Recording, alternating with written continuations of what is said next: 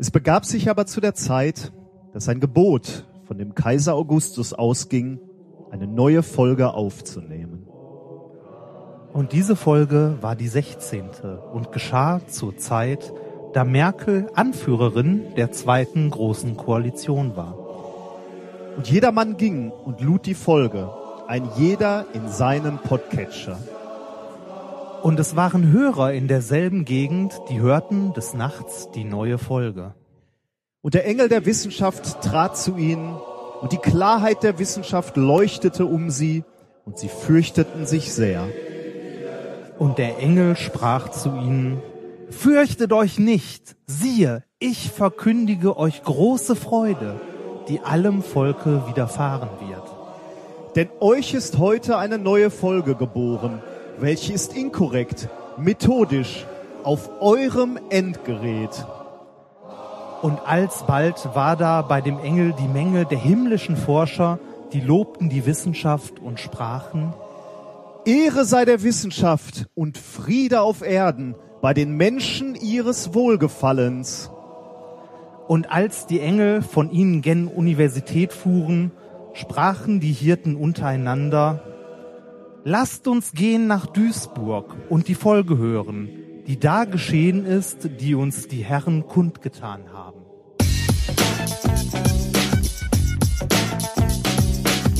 If, if you if you base medicine on, on science, you cure people. If you base the design of planes on science, they fly.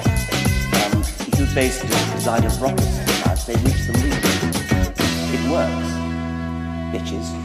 Eine weihnachtliche methodisch inkorrekt Folge 16 direkt aus dem Bethlehem der Wissenschaften. Mit mir heute wieder mein unerschrockener Evangelist der Wahrheit, Reinhard Remford. Halleluja. Ui, ui, ui. Und ich bin der Heilige Ja. Geist, Nikolaus Wörl. Oh. Ho, ho, ho. Heute mal ganz tief gestapelt, oder? Ist das schon Gotteslästerung? ja, aber hallo. Da bist du, Du bist, du bist doch Kirchenmitglied und so, ne? du nicht mehr. Ähm, natürlich, nein. Ich werde, glaube ich, in dem Rahmen dieser Folge auch ein wenig aus meiner unglaublich christlichen Erziehung plaudern. Ja, erziehen, also erzogen wurde ja auch christlich wie sonst. Ich war auf einem katholischen Gymnasium. Oh, dann bist du. so bischöflich, bla und so. Ich war nur auf einer katholischen Grundschule. Da, ich war sogar im katholischen Kindergarten noch dazu. Ja, ich also auch, die ganze ja. Reihe durch. Ja. Das qualifiziert uns ausreichend, diese Sendung weihnachtlich zu gestalten, würde ich sagen. Warst du Messdiener? Nein. Ich schon. Ja? ja. Das ist, das ist ganz lustig. Da, ähm, d- äh, wir wurden eigentlich ja so mehr oder weniger zwangsrekrutiert, könnte, könnte man sagen, Ja. äh, zum Messdiener. Irgendwann kam der Pastor äh, in die Klasse, also der hatte, hat bei uns auch schon den Religionsunterricht Bei gemacht. uns auch. Der dann irgendwann kam rein und sagte, alle Jungs bleiben nach der Schule hier. Ähm, wir gehen dann zur Kirche. Und er hat gar nicht gesagt, warum, worum es geht. Und äh, ich wollte einfach nicht, also ich habe mich gewehrt gegen dieses ähm, Du musst. abgeholt werden. Ja. Ne? Sei ich schon Ja. in Deutschland nicht so Oh, ja, aus religiösen Ja. Gründen abgeholt werden.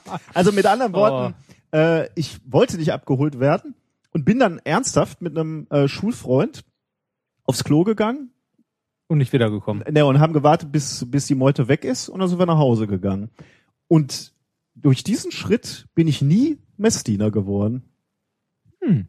Das ist ganz komisch, weil ich eigentlich, äh, ansonsten habe ich diese gesamte ähm, katholische ähm, Erziehung hinter mich gebracht. Kommunion, also mit Firmung, Firmung, alles, ja. der volle Brett. Und, und meine, meine Familie ist auch verhältnismäßig religiös, würde ich sagen. Ich glaube nicht so sehr wie bei dir, Mhm. aber eigentlich schon. Aber das hatte nie ein Nachspiel. Also, dass ich da gesagt habe, ich möchte das nicht.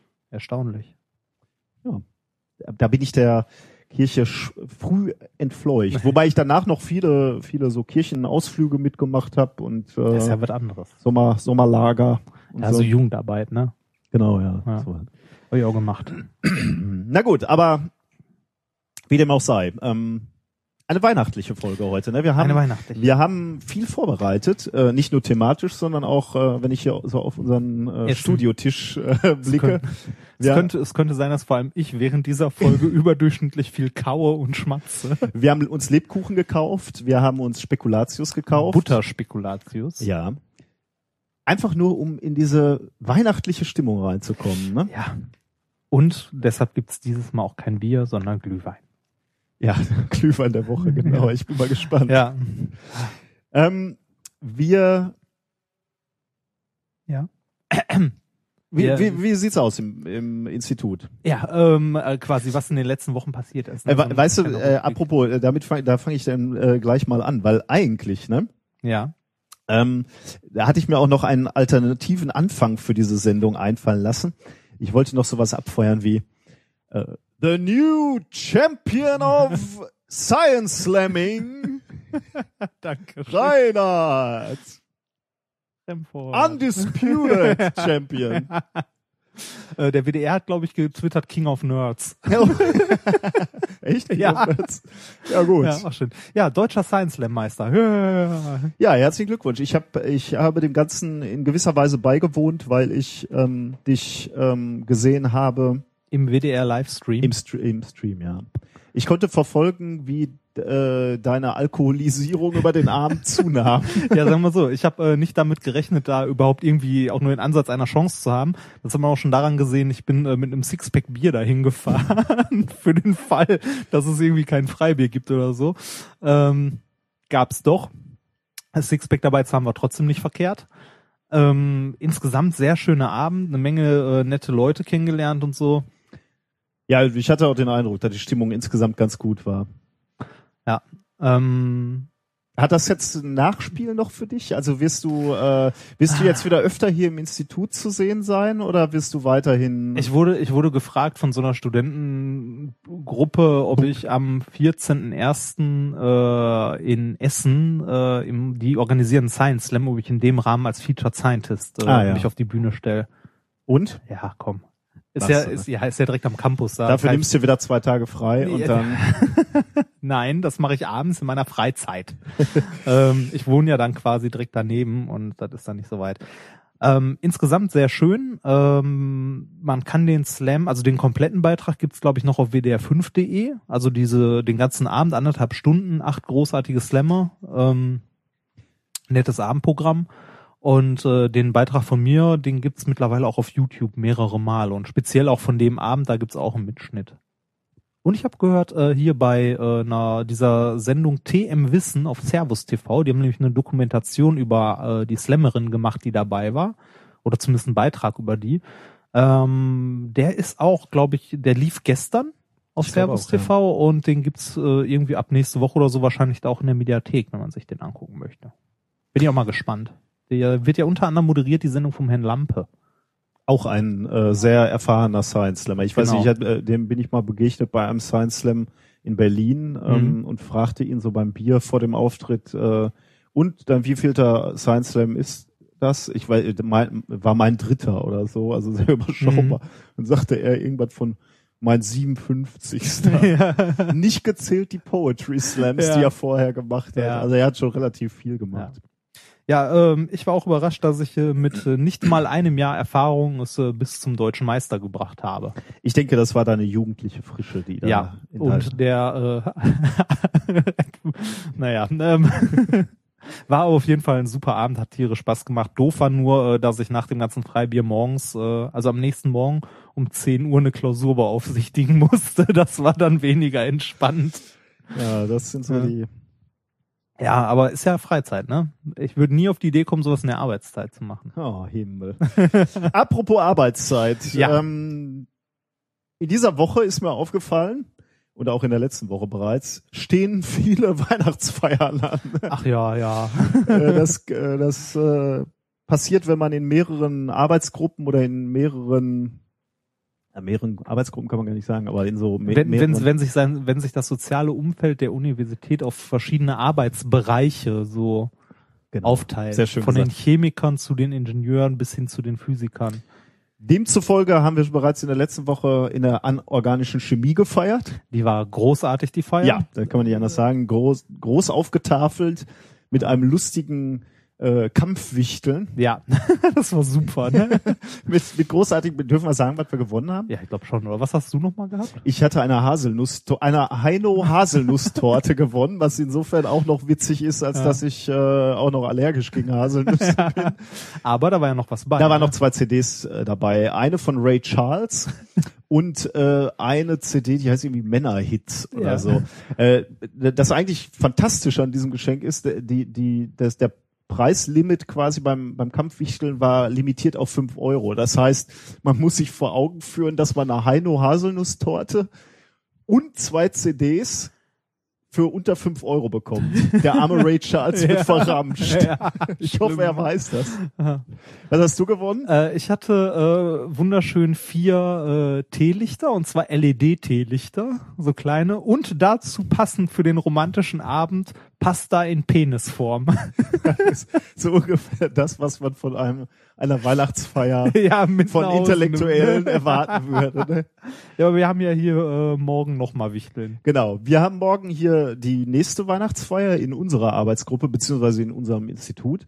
Da wird auch wieder Kampf gewichtelt und da werden wir das gleiche gleich wieder einpacken und wieder auf Reise schicken. Ja, weiter, weiter verwichteln. Wenn es dann wieder bei einem landet, dann muss man Das ist ein Zeichen. ja. ja. Ja, ja, und ähm, so geht's dann weiter. Ähm, am nächsten Tag dann äh, habe ich noch eine Weihnachtsfeier und am Und Danach bin ich wahrscheinlich übrigens nicht da. Ich ziehe gerade um und meine alte Wohnung muss noch leer gemacht werden und so, bevor der Vermieter da die übernimmt und so. kommst du am, äh, an dem Tag nur nicht, weil hier keine Weihnachtsfeier stattfindet? Oder? Weil du mich nicht mitnimmst zu der anderen Weihnachtsfeier. Nee, ja, die ist für Young Researcher. Ja, was bin ich denn? Naja, denk mal drüber nach. ja, danke. Entweder nicht mehr jung, aber Okay, wenn die für Young Researchers, was machst du dann da? so läuft's hier. Okay. Du machst So. mich sehr traurig. Werbung. Es gibt ja durchaus Momente, wo man sich wünscht, man hätte die richtige Versicherung. Wenn man zum Beispiel krank ist oder so. So wie ich gerade. Äh, es gibt aber auch alle möglichen anderen Situationen, wo man sich denkt so, boah, hätte ich mir mal Gedanken um Versicherungen gemacht. Und genau hier kommt Clark ins Spiel. Mit Clark könnt ihr dabei sogar noch sparen. Als dein Versicherungsmakler überprüft Clark regelmäßig, ob du alle Versicherungen hast, die du brauchst und zeigt dir, wo du Geld sparen kannst oder wo du noch mehr Leistung rausholen kannst. Damit Clark als dein Versicherungsmakler auftreten kann, das heißt zum Beispiel Verträge für dich kündigen und neue abschließen, erteilst du Clark bei der Registrierung ein Maklermandat. Das heißt aber gleichzeitig, dass dieses Mandat von deinem, deiner alten Maklerin an Clark übergeht. Das ist nichts, was sich Clark ausgedacht hat, sondern ganz normale Praxis in der Versicherungsbranche. Du kannst deine Vollmacht zum Maklermandat aber natürlich jederzeit kostenfrei widerrufen. Außerdem hast du mit der Clark-App alle deine Versicherungen im Überblick und kannst sie von überall aus digital managen. Und wenn du mal auf der Suche nach einer neuen Versicherung bist, durchforstet Clark mit Hilfe modernster Technologien tausende Tarife, um genau den zu finden, der am besten zu dir und deinem Lifestyle passt. Und wenn wir schon beim Thema Sparen sind, die Jungs und Mädels von Clark lassen auch noch einen 30 Euro Shopping-Gutschein springen. Alles, was du dafür tun musst, ist dir die Clark-App runterladen, zwei deiner bestehenden Versicherungen hochladen und mit dem Code methodisch34 alles groß geschrieben, methodisch 34, bekommst du einen 30 Euro Shopping-Gutschein für Brands wie Ikea, Zalando oder Apple. Die Teilnahmebedingungen und alle weiteren Infos findet ihr wie immer in den Shownotes. Werbung Ende. Du, du äh, merkst du, dass die weihnachtliche Stimmung hier so ein bisschen Ja, so ein bisschen, machst? ja. Das wird Zeit für. Es ist Liebe, Liebe und Frieden, ne? Genau, und den Menschen ein Wohlgefallen. Ja, So. das doch drauf. Ja. Ne? Ich habe noch ein, ein Bedürfnis, bevor wir wirklich mit der ähm, Sendung starten, ähm, über etwas zu reden. Und zwar habe ich es in, in Sendungsplan geschrieben äh, unter dem Titel Unsere Politik, wie wir, wie wir in unserem Forum antworten. ah, ja. Das liegt mir sehr am Herzen, weil wir haben mal für uns beide, also Reinhard und ich, wir haben mal drüber diskutiert, ähm, wie wir das machen, da, da die Beantwortung im Forum äh, natürlich auch relativ viel Zeit kostet und wir neben, Also die Kommentare im Blog, ne? Kein Forum. Ja, okay, genau. Ja. Ja, ja, der alte Mann hier, Ja, der ja, kennt ja, diese ist, ist alles das Gleiche. im Internet. ja, dieses Also, Internet. diese Ko Kommentare, die ihr da in dieses Internet postet, postet, ähm, das kostet ein bisschen Zeit, die, also wir, wir freuen uns über jeden Kommentar, wir müssen ja auch jeden einzeln freischalten, deswegen freuen wir uns auch über jeden und lesen auch jeden. Aber wir, äh, neben der Sendungsvorbereitung und Nachbereitung, ähm, können wir leider nicht alle, allen Beiträgen antworten. Ähm, deswegen ist unser unsere Politik, die wir versuchen äh, für uns so, so ein bisschen einzuhalten, um, um uns auch äh, vor allzu starker Prokrastination der echten Arbeit äh, äh, davon abzuhalten, ähm, dass wir eigentlich nur auf äh, Beiträge zu den aktuellen Folgen Ja. ähm, antworten. Das liegt auch daran, dass wenn wir irgendwelche Themen behandelt haben, in Folge se- 6 beispielsweise, und da kommen Fragen zu, dass es schwierig ist für uns dann nochmal Wir müssten die noch quasi zu noch mal hören, die. Folge. Wir müssen die nochmal hören, wir müssen eventuell nochmal zusätzliche Informationen recherchieren. Dafür fehlt uns so ein bisschen die Zeit, dann könnten wir nicht die, dieses Tempo beibehalten, dass wir alle zwei Wochen eine Sendung produzieren. Deshalb nehmt es uns bitte nicht übel, äh, wenn wir nicht auf alle Beiträge antworten können, insbesondere die äh, aus der Vergangenheit. Aber wir, wir bedanken uns natürlich insbesondere für Beiträge, wo nochmal zusätzliche Informationen geliefert werden, äh, sei es jetzt Links. Da haben ja nicht nur wir was von, sondern auch die anderen genau, Leute, die ja. das lesen. die, die ne? dann nochmal die Folgen Ja. irgendwann zeitverzögert, zeitsouverän hören. Ähm, und dann äh, und dann ähm, von den Links profitieren. Insbesondere, aber da ist, also wir bedanken uns bei ganz vielen, aber bei Thomas Rose, der in, der- in der letzten Woche extrem viel ähm, gepostet hat ähm, und sich viel Mühe gemacht hat mit seinen ähm, Beiträgen, äh, dem möchte ich persönlich danken. Deswegen, Thomas, danke, danke für die Mühe. Ähm, wir ähm, appreciaten, was heißt, äh, sag mir mal schnell das deutsche Wort. Wertschätzen. Wir wertschätzen das sehr, lieber Thomas. Danke dir. Ähm, Ja, dann äh, noch ein Punkt, den du, wie ich gesehen hast, äh, Ja. die der liegt, mir, der liegt mir Ja. auch sehr am Du Herzen. den negativen Eindruck äh, der Forschung in Bezug auf eine Drogengang etwas relativieren. Nein, wir hatten, Ich, ja, ich habe gesehen, wir hatten einen, war das ein Kommentar oder Twitter oder war es eine E-Mail? Ähm, ich bin mir nicht mehr ganz sicher. Auf jeden ähm, Fall äh, hat uns jemand geschrieben, dass er ja eigentlich Ja. gerne Wissenschaft machen würde, aber das hört sich so schlimm an alles, dass er dann doch drüber nachdenkt, das nicht zu machen. Ja, genau. Deswegen, also die letzte Folge war wohl etwas im Eindruck der jüngsten Ereignisse am Institut etwas negativ behaftet. Und äh, da ist mir ganz, ganz wichtig, das nochmal klarzustellen. Der, der eigentliche Grund, warum wir diese Sendung machen, ist eigentlich unsere, unsere, unseren Spaß und unsere Faszination für die Wissenschaften ins Land zu blasen. Das wird sich auch niemals ändern, egal Mhm. wie schwer die Berufs, ja, also die sind nebenbei sind die Berufsaussichten für Naturwissenschaftler sind verhältnismäßig gut, insbesondere für Phy- Physiker sogar äh, ausgezeichnet. Ähm, natürlich ist Forschung nicht immer einfach und Forschungsgelder äh, zu akquirieren ist nicht einfach, aber ist ja auf der anderen Seite auch in gewisser Weise Teil des Spaßes. Ähm, deswegen wenn wir letztes Mal ein bisschen negativ geklungen haben, dann war das im Eindruck der, der derzeitigen Situation. Aber unsere Freude und unsere Faszination für die Wissenschaft ist davon völlig ungetrübt. Äh, trübt. Es gibt nichts Schöneres, also für mich, Ja. äh, als, als mich mit der Wissenschaft zu beschäftigen. Ähm, von daher, wer auch immer, Sondern so Probleme hat man in jedem Job. So. genau. Also sind dann halt nur andere.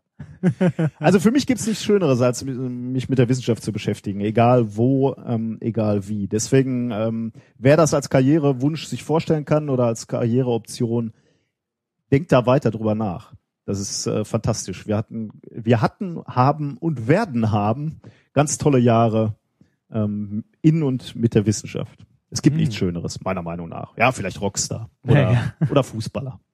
Das eine schließt das andere ja nicht aus. Du kannst ja wissenschaftliche Karriere machen, Fußball spielen und Rockstar werden. Das stimmt, ja. Wahrscheinlichkeit ist gering, aber nicht äh, unmöglich. So, Gut, dann haben wir es eigentlich, ne? haben wir's. Du hast noch was in den Sendungsplan gehämmert, wie ich sehe. Ja, aber ich wollte eigentlich erstmal kurz ähm, die, Themen, Themen, ach so, der, ja, die heutigen Themen der Sendung, heutigen sonst, Sendung. Ähm, sonst glaubt Oh ja. man uns gar nicht, dass wir Fast- irgendwie was vorbereitet übersehen. haben. Fast übersehen. Ähm, ich dabei, habe, hab- dabei habe ich mich diesmal so gut vorbereitet. ehrlich, ja, ich sehe, du hast, Das ist der Sendungsplan. Das sind meine Notizen. okay. Drei Seiten. Wir haben jeder wieder zwei Themen vorbereitet und nebenher noch ein Experiment und ähm, Ich glaube heute auch noch ein bisschen Geplauder und Ja. Besinnlichkeit in dieser weihnachtlichen Sendung. Äh, mein Man erstes wird, Wissen, man wird ja rührselig, ne? äh, ja, so kann man es auch sagen. Also das Jahr geht zu Ich Ende. habe neulich einen sehr schönen Tweet gelesen. Was gibt's bei euch dieses Jahr zu Weihnachten? Die Antwort war unausgesprochene Vorwürfe.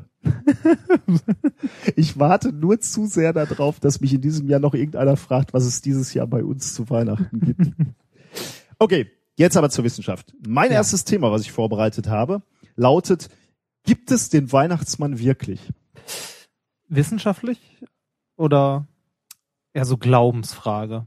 Ja, wissenschaftlich, aber es geht gar nicht mal so sehr um den Weihnachtsmann, sondern mehr, ähm, ob die Kinder daran glauben. Oh, Ah. damit habe ich deine Frage falsch beantwortet. Es geht mehr so um Glauben. Also Okay. glauben Kinder und warum und wann glauben Kinder an Weihnachtsmann? Hm. Gibt's den Weihnachtsmann? Hm. Okay. Ähm, Thema zwei von mir, ähm, dann die fantastische Reise. Hm. Das kann viel sein. Das wird auf jeden Fall fantastisch. Und auch ein Hörerlebnis. Oh, ich bin gespannt. Mit einem Stück Geschichte. Thema Nummer drei wird die Wettervorhersage sein. Und zwar beantworte ich die Frage, wie wird das Wetter im Auenland? Momentan ja wieder hochaktuell, ne? Warum? Der Hobbit, äh, Ach so, weil der Hobbit Teil ist ja läuft. gerade Ja, im genau. Kino, ne? Genau. Hab Ich- ich, hast du ihn schon gesehen? Nee. Ich auch noch nicht. Ähm, äh, und als letztes wissenschaftliches Thema noch ein kleiner Ernährungsratschlag. Mein Salat bitte nur mit Olivenöl und C60.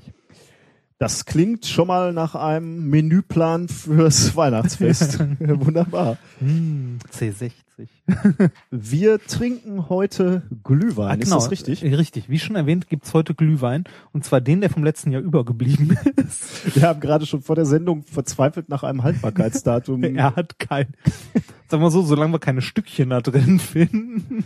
Ich habe mal mutig behauptet, sowas wird nicht schlecht. Ja. Ich meine, Honig wird doch auch nicht schlecht. Der ist ja auch Ja, nur stimmt. Zucker und da ist ja auch nur Zucker drin. 10% Alkohol. Enthält Sulfite. Äh, ja, auf jeden Fall äh, ist es der äh, gute Christkindlesmarkt Glühwein, Gerstacker Weinkeller GmbH Nürnberg. Ich öffne ihn mal.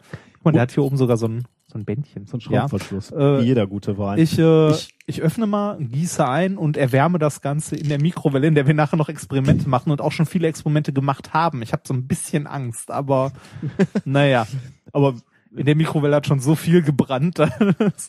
Ja, okay, aber ich meine, was, was haben wir zuletzt da drin gemacht? Zuletzt haben wir die, äh, die ähm, Lichtgeschwindigkeit bestimmt, oder? Hatte ich danach nicht noch den Vortrag mit Ach, dem? könnte sein, ja. Dann war zuletzt Plasma drin. Das, was wir uns heute auch nochmal angucken. Ne? Ja.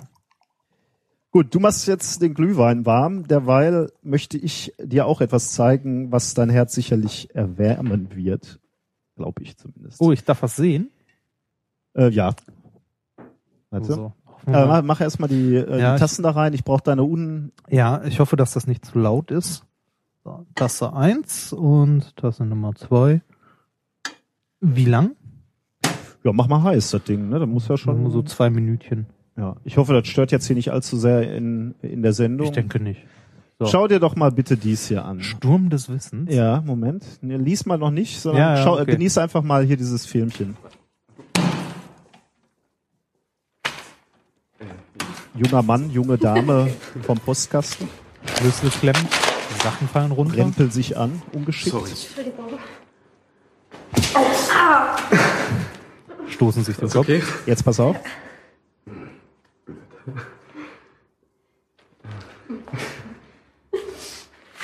Wo ein Körper ist, kann kein anderer sein. Also Newton, studierst du Physik?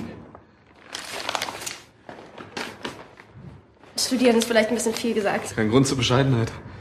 Ja, hier an der Stelle gehe ich mal Realismus pur.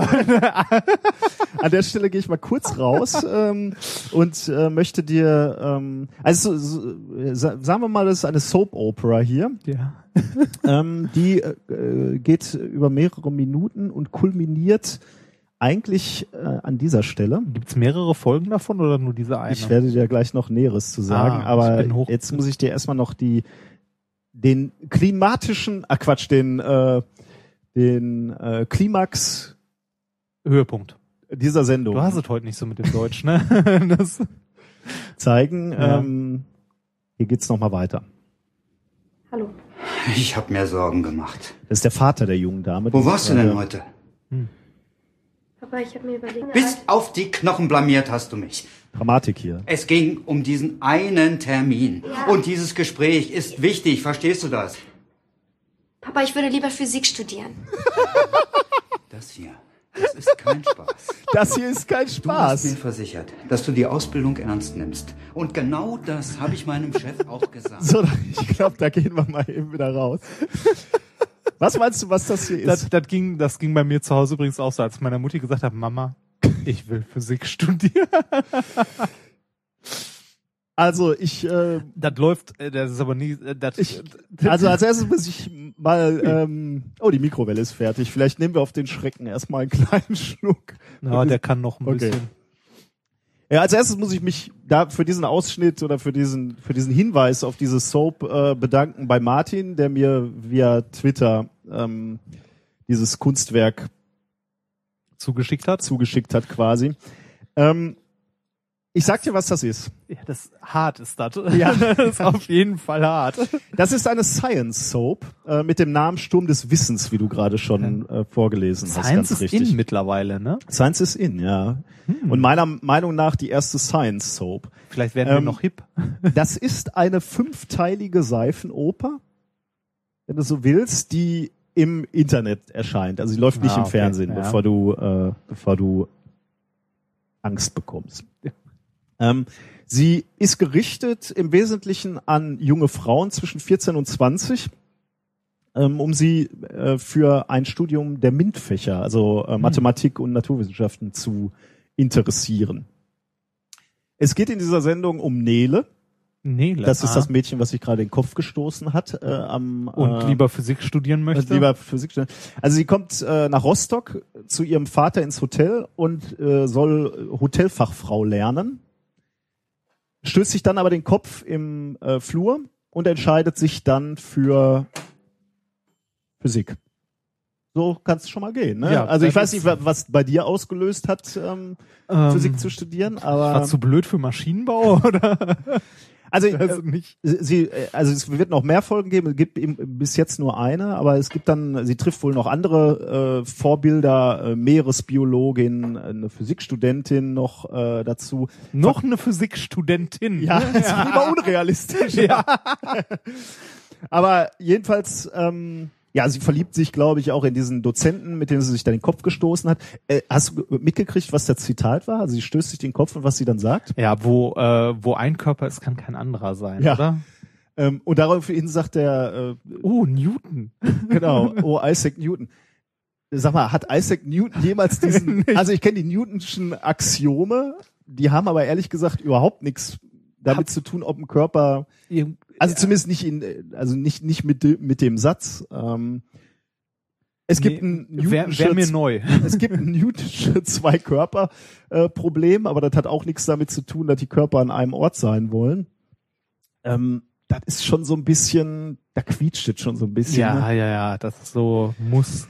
Also äh, um, um nochmal eben zu sagen, wer, wer produziert sowas? Ähm, äh, die Serie wird produziert äh, vom Wissenschaftsmarketingverein Rostock Denkt 365 Grad ähm, und da sind wohl einige dran beteiligt noch, die Uni Rostock, äh, Marine Science Center und so weiter.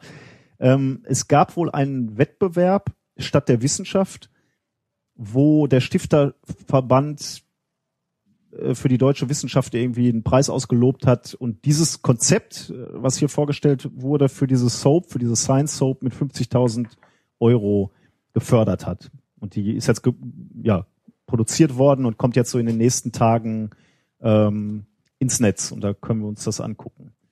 Ich werde mir das anschauen. Ich bin schon völlig das, das Schlimme ist, ich glaube, ich werde mir das auch angucken. Ich bleib von, aber äh, ich werde das eher so als Komödie wahrnehmen Ich, wahrscheinlich. also ich, wir, wir sind ja große Freunde davon, äh, Leute zu, zu begeistern für die Naturwissenschaft Ja. ne? und, und auch äh, zu zeigen, dass die Naturwissenschaft irgendwie ein, äh, eine, eine, interessante Karriereoption ist. mu muss ich ja sagen, bin ich prinzipiell ja auch, aber ich bin mir, also wenn das in dem Stil weitergeht, ne, äh, also wenn das so läuft, dann überhaupt nicht, weil dann finde ich das wo ich dafür sagen, was ich möchte, ne, für einen Arsch.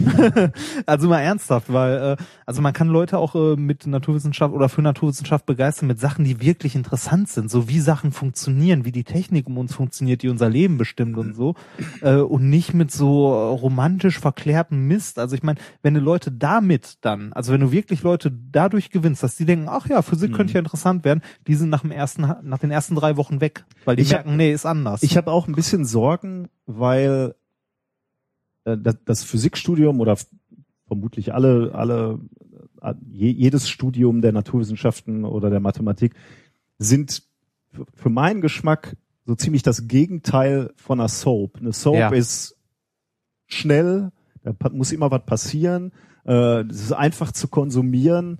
Ähm, du musst dich nicht besonders konzentrieren. Wenn du mal zwei Wochen nicht hingeguckt hast, kommst du trotzdem wieder in die Story ja, rein ja. das ist genau nicht das, was ein Physikstudium ist. Du wirst einfach nicht, also wenn, wenn, wenn du dann dich nicht voll ähm, für begeisterst und da voll reinsteigst, dann wirst du Probleme haben. Ja, wenn, und, wenn in Mathe, Mathe oder theoretischer Physik mal zwei Wochen fehlst, äh, und wenn du das grundsätzlich hart aufzuholen. die Karriere zur Hotelfachfrau anstrebst und dann äh, wegen einer Begegnung sagst, ach, ich mach doch mal Physik, könnte eng werden. Ja, also wie, wie gesagt, also ich denke, dass das die falschen Leute anspricht. Also nein, wobei, nee, die falschen Leute anspricht, also die Leute falsch anspricht. Also was Falsches vermittelt. Was will So mir denn so, so eine Sendung sagen? Ja, will, will mir das cool. sagen, auch bei Physik, da laufen nicht nur so Nerds rum wie wir beide, Ja, sondern Physik da sind ist auch cool. Naturwissenschaft ist cool. Das ist, das ist genauso wie äh, wie diese peinlichen, äh, wie so wie diese peinliche, wie dieser peinliche Imagefilm, den es von der einen oder anderen Uni gibt, ähm, wo halt irgendwie Leute langsam ihre Brillen abziehen oder andere komische Sachen machen, äh, wo Labore irgendwie, ähm, wo überall alles raucht und rot und grün beleuchtet ist. Das ist totaler Quatsch und Käse. Also ich weiß nicht, wer wer so einen Mist macht. Ähm, Also wenn, wenn hier jetzt wirklich steht, soll junge Frauen zwischen 14 und 20 ansprechen, vielleicht 14 klappt noch, oder? 14, Ja, 15, dass sie 16 sich zumindest für das. Themengebiet erstmal grundsätzlich- und merken, dass ja. das nicht einfach nur Scheiß ist. Wobei das ja auch wieder ein Vorurteil ist. Ne? Also es gibt auch genug junge Mädels, die in der Schule Physik toll finden oder Mathe oder Mhm. so. Das ist schlicht und einfach mal ein Vorurteil zu sagen, dass es da zu wenige gibt. Oder ich meine, wir merken das ja auch im Studium, es werden mehr. Also bei den äh, gerade bei den Erstsemestern. Ja, weil da vermutlich die Talente auch schon früh. Oder ich, ich glaube, die Trennung ist einfach nicht mehr so da. Ne? Ja. Früher war es halt so, der, der, der Mann ist äh, Automechaniker geworden oder hat Physik studiert und die, äh, die Frau äh, Hat was mit Sprachen gemacht oder ist Ja. Kindergärtnerin geworden? Ich glaube, die Grenzen weichen auf. So. Ja. Ja. ja und, und da finde ich es halt ein bisschen kontraproduktiv, wenn man dann so ein Medium nimmt, was so ein bisschen rückwärts gewandt ist Ja. mit der Soap. Ähm, und da dann, ich finde es komisch. Ich, ich werde es mal verfolgen. Ich, ich werde mir das mal weiter Ich werde anschauen. mir das auch mal angucken und vielleicht, vielleicht können wir darüber in der nächsten Folge berichten. So Ich bin, ich, bin, ich bin ja eh völlig gehuckt jetzt schon. Du kennst ja äh, diesen, diesen Suchtfaktor, den Soaps haben. Ja, ich du- leide ja jetzt und, und mit du bist ja generell du bist ja such, äh, suchtanfällig, was gewisse Bereiche angeht. ja. Ja, genau. ja, äh, da bin ich auch äh, gespannt. Die Physikstudentin. Ich weiß nicht, wovon du sprichst, dass ich suchtanfällig bin, aber ich weiß auch nicht, ob ich das unbedingt in dieser Sendung jetzt thematisieren will. Ich, ich weiß nicht, was da auf mich zukommt. Nein, nein, nein. Ja, vielen Dank, Martin, äh, nochmal für diesen tollen Link. Äh, Noch ein Lebkuchen? Im Moment nicht. Ich, ich denke, wir sta starten jetzt ähm, Mit den Themen? mit den Themen, ja. Oder? Ja, sehr gern. Fang an, du hast das erste. Ich, Oder? ich überlege gerade, ob ich noch Redebedarf zu dieser Soap habe, aber ähm, ich glaube nicht. Nee, das, also, äh, was, äh, hast du dir das noch näher angeguckt? Oder Ich habe das komplett von- geguckt. Echt? gibt's, gibt's noch andere stereotype Charaktere dabei? Ja, die sind halt alle Stereotyp. Ne? Also die, äh, der Vater ist halt so ein, ähm, also der, der ist Leiter der, also er hat ist ein Abteilungsleiter in dem Hotel und will dann seine Tochter da halt reinbringen und setzt die auch gewisserweise unter Druck. Und er will nicht, dass sie studiert. Nein. Vor allem nicht so ein Quatsch wie Physik. Ja, das ist ja brotlose Kunst, ne? Und das ist der Cliffhanger dieser ersten Folge, deswegen bin ich jetzt so, so unruhig. Sie sagt dann halt, da habe ich dir ja gerade vorgespielt, Mhm. diesen Klimax, ich will Physik st- studieren. Ah, Das, ist ja, das geht ja gar nicht. Mhm. Und daraufhin ähm, endet die Folge im Wie viele Folgen hat die? Steht das schon fünf, fest? glaube ich. Ah, die muss doch eigentlich äh, jetzt Physik studieren dann, oder? Weil sonst macht das doch alles irgendwie so, ja, nee, du studierst nicht Physik. okay, ich werde doch Hotelfachangestellte, irgendwas da Ich in fürchte- deinem Betrieb, Papa. Ich, ich fürchte, äh, Oder vorbei, nein, ich, oder wie? äh, sie wird mit Sicherheit Physik studieren oder irgendwas anderes. Also ich, ich glaube, sie wird nicht Physik studieren, denn es geht ja darum, sie nur für die MINT-Fächer zu begeistern. Sie wird irgendwann, ich weiß es nicht. Also äh, schauen wir mal. Also sie trifft ja wohl noch andere Rollenmodelle. Dann, dann wird's interessant, wie die das ja, weiterführen. genau. Lustig ist auch eine Szene, äh, die spoiler ich mal noch, aber dann musst du wirklich die Folge gucken und dann äh, ab da gucken wir das äh, gemeinsam. Mhm. Ähm, sie kommt zum ersten Mal, sie stößt ja diesem einen Typen gegen den Kopf Mhm. äh, vom Briefkasten und äh, trifft den dann an der Uni und geht in sein, Labor? nee, nicht Labor, Ah, schade. Äh, ich glaube, der ist theoretischer Physiker. Ja. Ähm, und der, äh, sie, sie geht in sein Büro und da steht eine eine, eine Tafel und die ist vollgeschrieben. Und er sagt dann, ja, guck da nicht so genau hin, das ist noch fehlerhaft. Und sie geht dann da natürlich hin und schreibt dann ein, ein Quadrat an eine Stelle und sagt dann noch, der Rest muss selbstverständlich auch noch angeglichen werden. Und daraufhin ist er natürlich völlig begeistert. Passiert mir auch ständig, dass Schülerpraktikanten hier reinkommen und äh, auf meine Anlage zeigen und sagen, ey, sag mal, da ist noch ein Leck, da müsstest du mal zumachen. Nee, gut, danke, dass du mir geholfen hast. also ga, ganz nah hart an der Realität dran. ganz, ne? ganz dicht dran. Also so, so wie, wie, ähm, wie die Universität läuft. No, noch eine schöne, noch ein wirklich schönes Argument äh, für, fürs Studium ist da auch drin. Sie geht in die Mensa, ähm, stellt ihr Essen dahin und die äh, Bedienstete ähm, der, der Mensa tippt den Preis ein, 2,50 Euro, fragt dann erst, äh, Student, das ist wenigstens realistisch, Ja. und ähm, daraufhin sagt sie, nein, und darauf tippt die Frau nochmal äh, den Preis neu ein, ist dann 4,50 Euro. Und dann merkst du, dann geht so ein Close-up aufs Gesicht und sie denkt so nach. Oh. Und ich glaube, da ist das erste Mal, dass sie drüber nachdenkt, vielleicht sollte ich doch studieren. Es gibt Essen für zwei Euro weniger.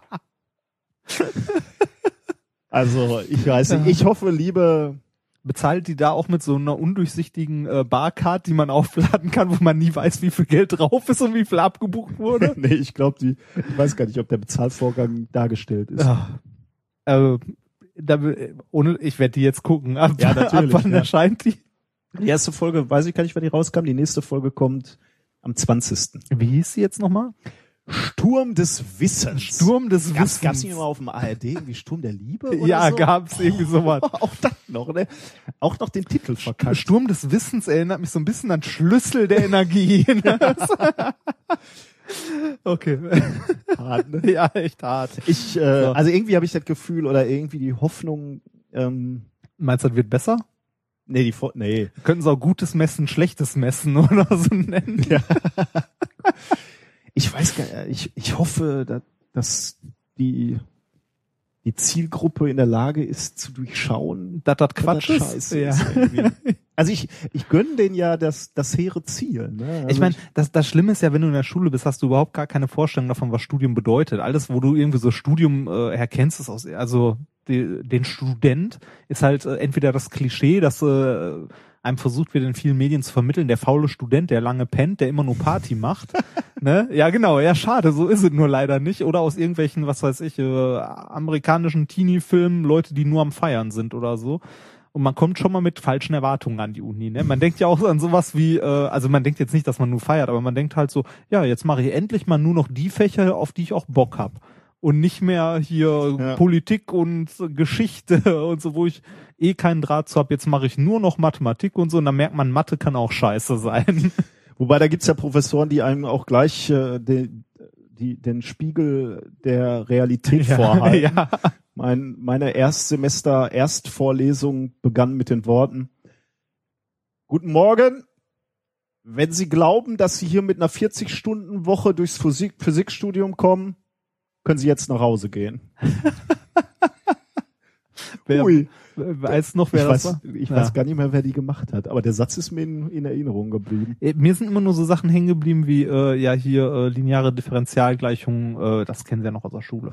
Ja, ein, ein schöner Gag Ja. aus deiner, äh, aus deinem Science, Ja. den du da auch noch eingebaut hast. Das ist selbsterklärend, ne? Wir müssen jetzt aber langsam Ja, jetzt müssen wir endlich mal Zur anfangen, Wissenschaft ne? kommen. Das ist, das erste Thema des heutigen Abends habe ich genannt, gibt es den Weihnachtsmann wirklich? Äh, ja. Äh, war das jetzt die Antwort auf? Natürlich. Wer brennt denn sonst die Geschenke? Ja, sehr gut.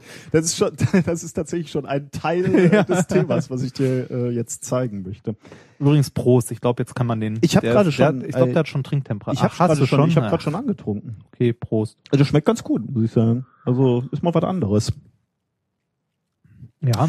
Kannst du dich noch an die Zeit erinnern, wo du noch an den Weihnachtsmann geglaubt hast? Nein. Ja, ich irgendwie auch nicht. Ähm, Und bei uns war es auch eher das Christkind. Wir waren Ach ja, ja, eine, wir waren ja ein katholischer Haushalt. Da gab's das Christkind. Ähm, ich, ich weiß gar nicht, ich glaube, ich habe immer eher so an den Weihnachtsmann, also ich habe den in, in, in meinem Kopf eher so als Weihnachtsmann gesehen. Ich kann mich da echt nicht mehr dran erinnern. Ich kann mich auch nicht, ich bin ganz erstaunt. Ich habe da jetzt drüber nachgedacht und ich, ich kann mich nicht mehr dran erinnern, wann habe ich noch dran geglaubt und wann nicht mehr. Ja, wann, also wann war einem bewusst, dass, Ja, äh, genau. hö- hören hier eigentlich Kinder zu? Ja, ich hoffe nicht. Nee, ne? Den Weihnachtsmann gibt's, was wir erzählen, ist alles Quatsch. Ähm, wann hat man rausgefunden oder wann war einem bewusst, dass die Eltern halt Geschenke Ja, genau, kaufen? ja. Also woran ich mich natürlich ganz gut erinnere, ist das Ritual, was bei uns immer Natürlich, abgelaufen natürlich. ist. Bei, bei mir war es immer so, dass die Mama den Baum geschmückt hat und die Geschenke hingelegt hat, äh, während ich mit, mit meinem äh, Vater nach der Kirche einen Ausflug gemacht habe, einen spontan. Was Ja. dazu führte, das das erzählt mein, mein Papa immer noch, äh, immer gerne, äh, da, was zu so skurrilen Momenten führte, dass wir Heiligabend um 17 Uhr oder 17.30 Uhr vor dem äh, Zoo unserer Stadt standen und mein, mein Vater gekünstelt, erstaunt getan Wie, hat. die haben Wieso haben die denn zu? ich kann mir gar nicht Oh, vorstellen, schön. dass ich das mal, also dass man das geglaubt hat, Ja. ne, irgendwie. Aber irgendwie, ja, das war so unser Ritual. Dann sind wir nach Hause gegangen und dann war der Weihnachtsmann schon da. Ja, äh, bei uns war das immer so, ähm, dass äh, halt Weihnachtsbaum und alles ähm, aufstellen, haben immer alle Kinder noch bei geholfen und so weiter. Beim Schmücken nicht mehr, dann wurde irgendwie äh, einen Tag vor Heiligabend wurde das Wohnzimmer dann abgeschlossen, weil das Christkind braucht ja Zeit, um da zu arbeiten quasi, ja. Ja, da hast du nicht mal gefragt, können wir das mehr aufmachen? Ja. Da rein. Da durften wir ja nicht. Hm, Dann geht das ja weg. und äh, dann an äh, Heiligabend äh, war dann alles geschmückt, alle Geschenke lagen da Ja. und dann gab's Bescherung. Ja, ist, das ist schon irgendwie erstaunlich, wie viel Energie wir so als Gesellschaft oder in den Familien äh, da reinstecken, irgendwie diesen Mythos des Weihnachtsmanns aufrechtzuerhalten. Ja, ne? Also das das wird stimmt. schon, also man, man will den Kindern irgendwie diese, diesen Zauber und dieses ja, mystische bewahren und deswegen steckt man da relativ viel Zeit. rein. Wurde der Weihnachtsmann, also du hast ja jetzt was zum Weihnachtsmann gelesen, wo Kann der ich herkommt nicht sagen, ob so, der ne? von Coca-Cola Ja, genau, das wurde. würde ich wissen. Wurde, die, also jetzt nicht der Weihnachtsmann an sich, sondern diese Variante mit weißem Bart, roter Mütze und weißem Fellding da drum, wurde der von Coca-Cola erfunden? Äh, Habe ich jetzt nicht nachgeguckt, müssen wir nochmal recherchieren Hm. oder recherchieren lassen. Ich, äh, ich denke, da, dazu werden wir den einen oder anderen Kommentar Ja, in, in unserer, in den Wir brauchen ein, wir sollten das in diesem Internet bekommen. wir sollten das irgendwann mal live machen und noch so einen Chat nebenbei laufen lassen. Ja, dann, ja, ich weiß, das kriegen wir nicht hin. ähm, die, die Tatsache, dass wir da relativ viel Zeit äh, rein investieren und das auch äh, vernünftig versuchen, diesen, diesen Mythos des Weihnachtsmanns aufrechtzuerhalten, gibt ja in gewisser Weise schon so ein bisschen einen Hinweis oder so, so eine leichte Tendenz, dass Kinder eigentlich gar nicht so schlecht wären, ähm, skeptisch zu sein ne? Mhm. und, und, und da die Fehler in, dem, in dieser Geschichte äh, aufzuspüren. In der Tat ist das auch ganz interessant, also da, da gibt es Studien zu, dass Kindergartenkinder, also sch- schon früher Kindergartenkinder mit drei, sehr gut da drin sind, Unterschiede klar zu differenzieren zwischen Realität und dem Schein. Also äh, beispielsweise was Fantasie, was äh, Geschichten sind und was wirklich passiert ist. Oder, oder zu unterscheiden, das ist auch schon eine geist kognitive Leistung, zwischen Spielzeuggegenständen und den realen Gegenständen. An welchem Punkt läuft dann was falsch? Warum rennen immer noch so viele Leute draußen rum, die Homöopathie für Medizin halten und ähnliches? Übrigens ein, äh, ein, ein Themenwunsch. Ne? Ich weiß gar nicht, äh, Echt? wo der ähm, wo, wo der geäußert wurde.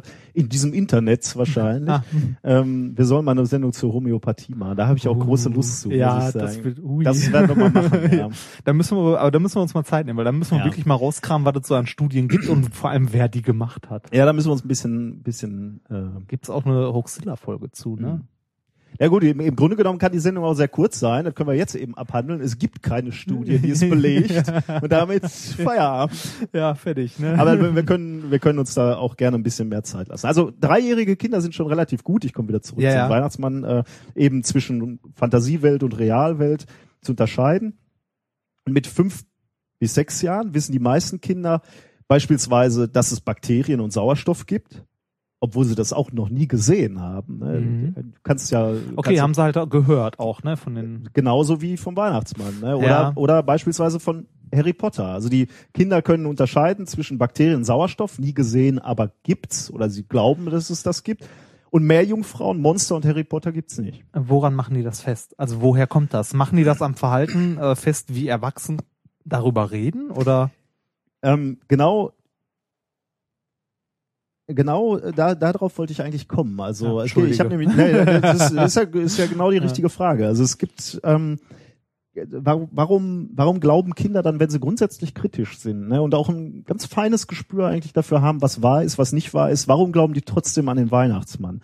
Da gibt es eine schöne, schöne Studie, die die Psychologin Jacqueline Woolley und Kollegen an der University of Texas in Austin gemacht haben, veröffentlicht schon etwas, naja, nicht viel länger her, aber im Journal Child Development äh, in 2009, also schon ein Ja, klein bisschen ein länger her, Jährchen, aber ich, aber- ich wollte eine weihnachtliche, ein weihnachtliches Thema haben.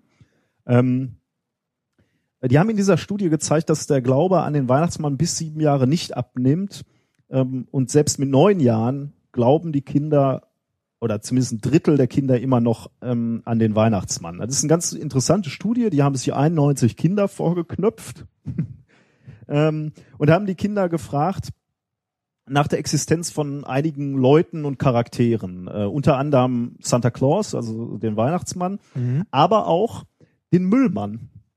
Da habe ich mich gefragt, wieso, wieso der Müllmann? Und, und die Begründung in dieser Studie ist, ähm, naja, beides sind Charaktere. Also der eine ist real, der andere nicht. ähm, aber beides haben die Kinder meistens noch nicht gesehen. Äh, also zu, ich, ich weiß nicht, mich, mich über, hat es ein bisschen überrascht, äh, weil Für ich hätte gedacht, den. Müllmann Ja. sieht man doch eigentlich mal, Ja, aber ja. vielleicht äh, arbeiten die in Amerika zu anderen Zeiten. Also jedenfalls ähm, hat diese Studie erstmal grundsätzlich die, die folgenden Zahlen geliefert. Mit drei Jahren, also die Dreijährigen, ähm, da glauben 70 Prozent an den Weihnachtsmann und 78 Prozent an den Müllmann. Okay. Also 70, 78 Pro Ja. Jetzt passiert was Interessantes. Also Das mit drei, geil, Leute, die nicht an den Ja. Müllmann glauben. Ja, Moment mal, vielleicht gibt's den gar nicht. ja. Weißt du, was ich mir in dem Zusammenhang überlegt habe? Ich glaube, diese Studie würde in, in Deutschland nicht funktionieren, ähm, weil, warte mal, da suche ich dir schnell was raus, wegen dem hier. Oh, meinst äh, du meinst nicht das Lied von der Oh, Pass das auf, jetzt geht es los. Äh, warte, mache ich dir an. So. Eine Sendung mit der Maus, Ja. oder? Das ist super. Wir sind die sechs von der Müllabfuhr. Müllabfuhr. Das ist ein Klassiker. Ja, wollte gerade sagen, uralt, aber ein Klassiker. Raus um sieben Uhr. 7 Uhr. Um sieben Uhr. Wir kümmern uns um jeden Dreck. Jeden Dreck. So hochmotivierte Dreck Leute, ne? Weg. Ich, ich fahr den Müllwagen, Müllwagen, Oh, meinen Alter. Wagen. Wir Mein zwei Gott. stellen die Tonnen raus, diesen Kölner Dialekt. Tonnen Ne? raus, vor das Haus. Ich, ich geb die Tonnen aus, Das ist so 70er, ne? Tonnen aus, restlos aus. Jetzt kommt doch noch der. Bis zwei stellen sie zurück, Stück für Stück. Oh Gott. Ja, ich glaube an dieser Stelle Ja, das reicht, das reicht. gehen wir mal raus. Ich habe mir, also als ich diese Studie gelesen habe, habe ich gedacht, das, das kann in Deutschland nicht funktionieren, weil jedes jedes Kind kennt doch eigentlich Sendung mit der Maus diesen tollen Ja, den, aber den, Ja, Müll, den Müllmann. Den Müllmann kennt man ja auch. Also man sieht ja auch rumfahren. Wobei andererseits, du siehst den Weihnachtsmann ja auch im Kaufhaus sitzen oder so. Ja, ne? ich glaube, das könnte sein, dass es damit irgendwie. Also gut, lassen wir mal den Müllmann weg. Ich bin ganz erstaunt, dass so wenig an den Müllmann glauben. Ähm, aber äh, 70 Prozent der Dreijährigen glauben an den Weihnachtsmann. Und jetzt passiert was Erstaunliches. Ähm, mit fünf Jahren, Entschuldigung, ich war kurz raus, mit Ja. fünf Jahren ähm, wächst nebenbei der Glauben an den Müllmann, aber auch der Glaube an den Weihnachtsmann. Echt? Und zwar mit 83 Prozent mit fünf Jahren. Höher, höher wird der Glaube nicht mehr. Mit fünf Jahren glauben 83 Prozent der Kinder an den Weihnachtsmann. Also mehr als, als mit drei. Ähm, das bleibt ungefähr so bis sieben Jahre und dann fällt, fällt der Glaube etwas an den, an den Weihnachtsmann, oder beziehungsweise nicht etwas, sondern relativ deutlich. Wie ich dir gerade schon sagte, mit neun Jahren äh, glaubt nur noch etwa ein Drittel daran, dass der Weihnachtsmann echt ist oder dass es den tatsächlich Mhm. gibt. Ähm, also das ist schon irgendwie, also äh, insbesondere überraschend ist dieser dieser die, diese dieser Anstieg. Dass das nochmal ne? ansteigt. Also warum? also man würde sagen, Kinder starten relativ naiv und naja gut, über die Jahre kriegen sie immer mehr. Ähm, Ah, vielleicht, also ich meine, Weihnachten ist ja auch nur einmal im Jahr, Mhm. ne? Ich meine, wenn die drei sind, sind es halt so, hm, ja, weiß ich nicht. Und dann äh, ist halt irgendwann Weihnachten, ne? Und dann ist halt, ja, der Weihnachtsmann war da. also mit drei kriegen die das schon bewusst mit, mit zwei jetzt eher nicht so, ne? Mit drei, vier kriegen sie es bewusst mit, oh ja, da waren Geschenke. Und dann hast du so auf fünf einen Höhepunkt und irgendwann sind die kognitiven Fähigkeiten dann so hoch, dass sie dann anfangen zu zweifeln. So, ah, wo kommt das denn her? Sehr gut. Äh, äh, genau die, die Frage haben sich natürlich auch die Autoren dieses Papers Mhm. gestellt und haben deswegen äh, noch einen Versuch gemacht. Ähm, also weil sie sich genau die Frage gestellt Glauben die, glauben die mit sieben auch weniger an den Müllmann wieder? haben. Nee, nee. der, der glaube, ab sieben, neun wissen sie zu 100 Prozent, dass Ah. es den Müllmann gibt. Ähm, sie haben sich die gleiche Frage gestellt, die du gerade zu Recht geäußert hast.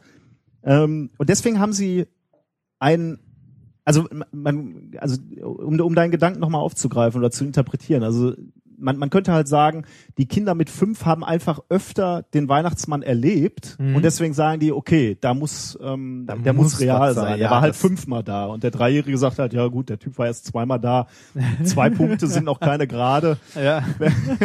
Gucken wir erstmal, ob der dieses Jahr auch wieder kommt. Ähm, genau, aus diesem Grund haben sich die Autoren nochmal ein Experiment einfallen lassen. Und die haben einen völlig neuen Charakter eingeführt. The Candy Witch, die Süßigkeitenhexe. Aha. Äh, und sie haben eine Geschichte im Kindergarten erzählt von der Candy Witch, äh, dass die, die Candy Witch ähm, zu Halloween kommt oder nach Halloween kommt, alle Süßigkeiten abholt und dafür dann Spielzeug da lässt. Oh. Und diese ähm, Geschichte haben sie eben auch wieder Fünfjährigen ge- erzählt und Dreijährigen. Und es haben wieder mehr Fünfjährige an die Geschichte geglaubt. Die Dreijährigen waren wieder skeptischer. Hm. Aber es ist nicht so, dass die Fünfjährigen die Candy Witch schon zweimal erlebt hatten. Dann. Nee, nee, das war ein völlig neues Konzept. Also die haben Mhm. äh, in, der- in ähnlicher Intensität, äh, Vielleicht haben die gedacht, den Weihnachtsmann gibt's, dann muss es auch die Candy Witch geben. das ist Holgis äh, Grütze, Ja, den genau. Wer den einen Scheiß glaubt, ja. glaubt auch an Ja. den anderen.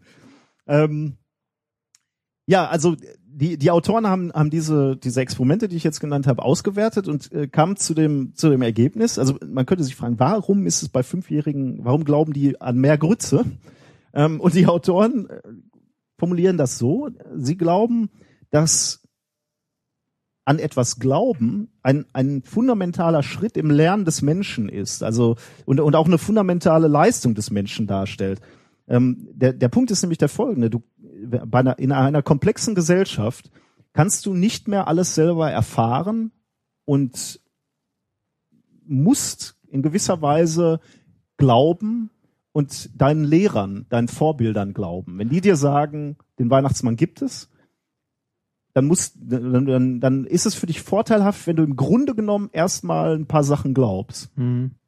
Hm. Allerdings natürlich nicht von, ähm, oder also um noch ein Beispiel zu nennen, du, du, du kannst ja nicht mehr ins alte Rom reisen beispielsweise. Wenn du jetzt also etwas über Rom lernen willst, ist es sehr vorteilhaft, wenn du dir Rom vorstellen kannst. Also ähm, wenn du ähm, ja in, in gewisser Weise in deiner Fantasie dahin reisen kannst und dir, und dir die Sachen vorstellen kannst. Das, das ist ja für, für alles in der Vergangenheit wahr. Übrigens auch für die Zukunft. Also auch da kann es, kann es natürlich vorteilhaft sein, dass du dir etwas vorstellst, etwas fantasierst und, und deswegen in gewisser Weise die Zukunft oder die, die, die Gegenwart extrapolierst und dir vorstellst, was wird in der Zukunft mal sein. Ähm, also es, es kann durchaus vorteilhaft sein, Vorstellungskraft zu haben.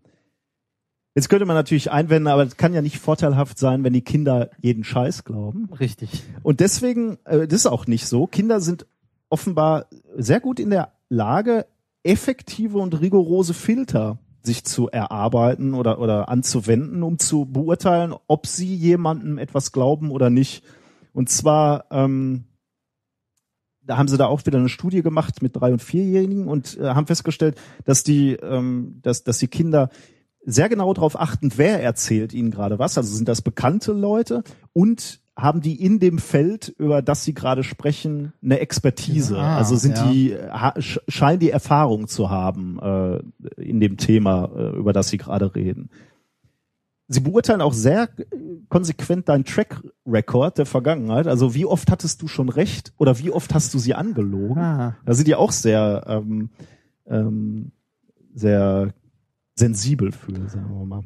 Plötzlich bin ich für ein Wahlrecht ab fünf. Oh je. Ja. Das wird keine Zustimmung. Ja. Sehr schön, ja. Ja, da scheinen Erwachsene schneller zu verzeihen. Äh, und ein Punkt noch, ähm, sie beziehen den Kontext ein, in dem die entsprechenden Charaktere erscheinen. Also, äh, um ein Beispiel zu nennen, Harry Potter zum Beispiel erscheint in einem Umfeld, wo viel, ja, sagen wir mal, Unglaubwürdiges passiert, also allerlei Magie und äh, also da auf äh, Hogwarts äh, ist ja aller, allerlei los. Und ähm, da glauben sie früher nicht mehr daran, dass es Harry Potter gibt, weil sein gesamtes Umfeld, also Harry Potters Umfeld, unglaubwürdig das, das ist. komplette Konzept quasi. Ja, genau. Hm. Während sie, wenn, wenn sie Geschichten hören von Abraham Lincoln, da, da ist der Kontext grundsätzlich glaubwürdig. Hm. Und äh, da, an den glauben sie. Was ja übrigens auch wieder wichtig ist, ne, wenn sie über die Vergangenheit lernen. Das ist ja so ein Konzept, was man bei Verschwörungstheorien häufig findet. Ne? So ein Teil Wahrheit oder in einen Kontext, der, ne? gebettet. Ja, genau. Ja, stimmt, ja. Ich meine, die Pyramiden stehen da, ne? Das muss ja irgendwas sein. Ne? UFO-Landeplätze. Ja. Und, und ein letzter Punkt ist noch, äh, was natürlich auch ganz wichtig ist, und das hast du in gewisser Weise ganz am Anfang schon, schon gesagt, da hast du nämlich gesagt, der, de- den Weihnachtsmann muss es geben, er hat ja schließlich Geschenke gebracht. Genauso beurteilen das Kinder auch, wenn es wenn diese Geschichten irgendeinen physikalischen Effekt auf die reale Welt haben, also äh, beispielsweise die, äh, zu sagen, Bakterien machen dich krank. Wenn das Kind dann wirklich mal krank ist und dann sagt, siehste, hast wieder mit dreckigen Händen gegessen, dann, äh, dann glauben sie da dran. Oder wenn wenn wenn es halt gesagt wird, die Zahnfee holt den Zahn ab und bringt dir Geld und am nächsten Tag ist tatsächlich Geld da, dann sagen sie, okay, die Zahnfee muss es geben. Und all diese Charaktere, die einen gewissen ähm, physikalischen Effekt auf ihre eigene Welt haben, die werden als äh, oder längerfristig als real wahrgenommen. Und nebenbei bei dieser Candy Witch eben auch. Ne? Da gab es eine Studie, oder die, äh, die, die Autoren, die ich gerade genannt habe, die haben zwei Versuche gemacht. Eine Gruppe, eine Kontrollgruppe, der, der wurde nur von dieser Candy Witch erzählt. Mhm. Und der anderen Gruppe wurde davon erzählt und tatsächlich die Süßigkeiten weggenommen. Die haben natürlich im nächsten Jahr immer noch deutlich Mehr dran intensiver geglaubt. dran geglaubt an die Candy Witch. Wie ist das bei deinem Sohn? Glaubt der an den Weihnachtsmann? Ja, natürlich. Äh, So. ü- aber übrigens auch Christkind. Christkind, äh, ne? Ja. Mhm. Er ist schließlich ein katholisches Haus, ne? Natürlich, ja. Ich meine, der ist fünf. Ne? Ja, ja. Ich fände es auch in gewisser Weise traurig, wenn er das nicht machen würde. Ähm, Warte mal ab auf die ersten Tage, wenn er sagt, du, Papa, ich habe was rausgefunden. Ja, das ist übrigens eine. Äh, äh, lass uns da drauf gleich Ja. kommen. Äh, eine Sache noch, also ähm, gerade beim, beim Weihnachtsmann oder beim beim Christkind ist es ja nur auch so, dass äh, dass dann irgendwie so Hinweise versteckt werden, Spuren äh, vom Haus ähm, oder dann fällt mal was um im Garten, das macht so ein Geräusch oder in, in, in Amerika ist es ja so, dass dann Kekse vor den Kamin gestellt Ja, werden, die genau. der Weihnachtsmann. Das Die sind alle, alles sind. die, die Hinweise für die Kinder. Ja, es muss ihn geben. Es gibt ja diese physikalischen ähm, Auswirkungen. Äh, Auswirkungen, genau. Und in der realen Welt auch noch solche Auswirkungen im, im Wetterbericht oder im Wetterkanal in Amerika wird ja auch immer gesagt, okay, der Weihnachtsmann hat jetzt schlechtes Wetter hier in Iowa oder Mhm. wo auch immer und da muss er, da könnte es etwas länger dauern. Oh, man, man kann in Deutschland, glaube ich, auch an den Weihnachtsmann Post schreiben, ne? Ja. Die beantwortet Ja. wird. Dann finde ich auch super. Ja. Gibt übrigens auch eine Webseite, habe ich beim Recherchieren zu diesem Thema gefunden, wo du ähm, an Weihnachten den äh, dir anschauen kannst, wo der Weihnachtsmann gerade ist und wie lange es Oh. vermutlich bei dir noch dauert. ich weiß aber nicht, wie das funktioniert. Ich habe nur die, diesen Erdball gesehen und äh, die Werbung, dass man da sehen kann, wo der, Weihnachtsmann ist. Aber GPS-Tracker im Schlitten. ja, So, aber das- irgendwie wäre das ein bisschen komisch. Dann wüssten die Kinder ja, wann er, wann er bei dir ist quasi. Ja, ist ja ein Stück weit Magic, die schlafen ein dann. Ja, okay. Kurz bevor der kommt, jedes Mal. Die Eltern sagen immer, der war gerade da, du bist leider gerade weggepennt. Ich habe, weil du gerade gesagt hast, äh, glaubt mein Sohn auch noch an den Weihnachtsmann. äh, Insgesamt könnte man sich ja die Frage stellen, ist das nicht ein bisschen unehrlich, wenn man seine eigenen Kinder belügt? Na, jetzt haben wir ja gerade schon gesagt, die glauben. Also äh, das ist ja, das, das Weihnachten oder dieser Glaube an den Weihnachtsmann so gut funktioniert, liegt ja unter anderem daran, wir haben ja gerade gesagt, die glauben halt gerade, oder gerade Leuten, denen sie, bei denen sie Vertrauen haben, denen glauben sie das. Ne? Das ist gerade, und, dann belügst du die. Genau. Ist hart, ne? Ja, Auf der anderen Seite gibt's auch Studien, äh, die habe ich mir auch dann auch mal aus gegebenen Anlass angeschaut, um mein Gewissen zu beruhigen. Die zeigen auf, dass die Kinder, die es dann irgendwann mal rausfinden, und deswegen habe ich dich auch am Anfang gefragt, Mhm. erinnerst du dich an den Moment, wo du nicht mehr an den Weihnachtsmann geglaubt hast? Ähm, also Studien, die zeigen, dass Kinder eigentlich gar nicht so sehr enttäuscht sind oder nur kurz, sondern eher sich mh, intellektuell gereift und clever fühlen, wenn sie rausfinden, dass irgendwie Ach, die, sie hatten recht. ja, ich habe ich hab's selbst rausgefunden. So, Ja. also das, ich wusste hat, schon immer, dass der nicht existiert. also man, man hat ihnen nicht irgendwann gesagt, es gibt den, pass mal auf, ich muss dir was sagen, es gibt den Weihnachtsmann nicht, sondern äh, sie haben es selber rausgefunden. Deswegen, also ich würde natürlich meinen Sohn nicht anlügen, wenn er kommt und sagt, Papa, gibt's den Weihnachtsmann? Dann würde ich halt nicht sagen, ja. dann würde ich nicht machen, sondern ich würde ihn halt fragen, ja, das was- ist schwierig. Was? was meinst du? Oh. Gibt, hast du Hinweis? ja, die ganz hohe Kunst. Also, was haben wir gelernt? Der Weihnachtsmann ist wichtig fürs Lernen, fürs Wahrnehmen der Welt Man muss halt Und- an irgendwas glauben. und für diese Magie, die mitschwingt. Mit den Glöckchen. Ja, das war mein erstes Thema. Sehr schön. Aber äh, durchaus interessant. Ich hätte, äh, als ich das im äh, Sendungsplan gelesen habe, habe ich erst gedacht, du hast diese, es gibt ja so eine äh, physikalische, thermodynamische Betrachtung, ob das denn möglich ist, dass der Weihnachtsmann innerhalb von einer Nacht jeden Schornstein, also mal so eine Hochrechnung, äh, die habe ich leider auch nicht mehr gefunden. Da kommt, glaube ich, äh, bei äh, raus, dass wenn, wenn er sich so schnell bewegt, dass er ionisieren müsste. Ne? Also ja, irgendwie sowas. die, Ne? die Reibung der Atmosphäre ist so hoch, dass er verglüht. Ja. Aber ist halt, ist ja keine Wissenschaft, ist ja Magic. Genau. Ist ja der Weihnachtsmann. Okay, äh, ich habe auch versucht, äh, weihnachtliche Themen zu finden, Ja. ist mir leider nicht gelungen. Oh, Le ja. gut. Dann verabschieden wir uns. Ja. Ich habe aber trotzdem, äh, ich habe zwei, äh, zwei, ähm, also wir wollen die Wissenschaft ja hier nicht komplett aus, dem, aus den Augen verlieren. aus dem Ruder laufen Ja, lassen. ähm, auch wenn Weihnachten ist. Ich habe äh, Wo trotzdem. ein Körper ist, kann ein anderer Anderer nicht sein. Gedacht. Gott. oh, Newton. ja. Oh, Newton, ah ja. Papa, ich möchte Physik studieren. Das ist fast so ein bisschen wie, äh, weiß ich nicht, was, äh, äh, schwer einen Vergleich dafür zu finden, ne? Also, das, das ist ja so ein bisschen nah dran, aber irgendwie trotzdem voll daneben. ne?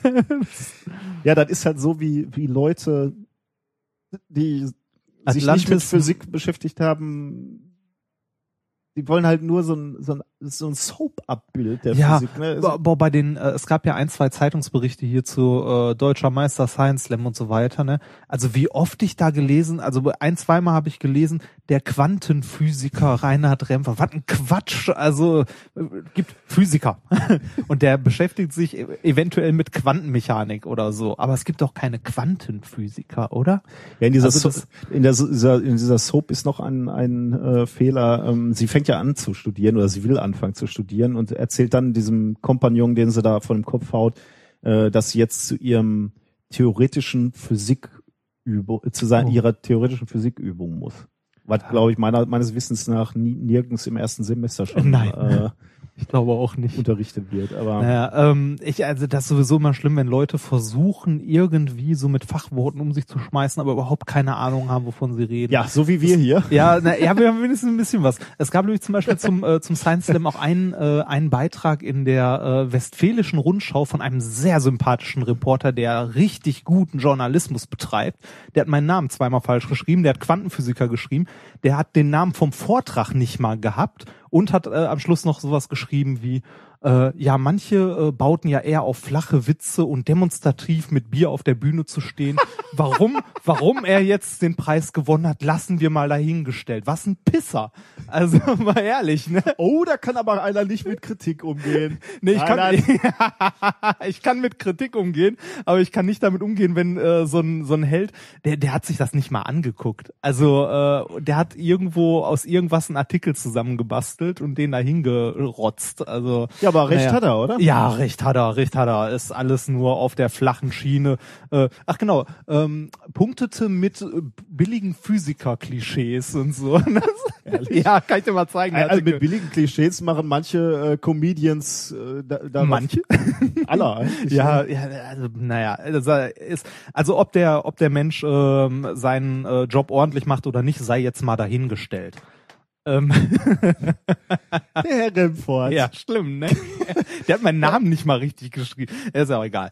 Ähm, okay, kommen wir zum nächsten Thema. Wissenschaftliches Thema. Der hört diesen Podcast sowieso nicht, der Mensch. Ähm, es war mir nur ein Bedürfnis, dass er einmal. Ist uns aufgefallen. So, so, sollen wir den mal verlinken? Ist uns aufgefallen, dass du Äh, okay, warst. ja. Ähm, okay, äh, mein Thema heißt ähm, die fantastische Reise. Kann ich ein Butter, äh, kann ich so ein Natürlich, äh, was, was Butterspekulatius Butterspekulatius ist, dann muss ich den jetzt nur aufmachen. Die fantastische Oh, Reise. Da gib mir mal, äh, Was dann denn? knistert das nicht so. Ja.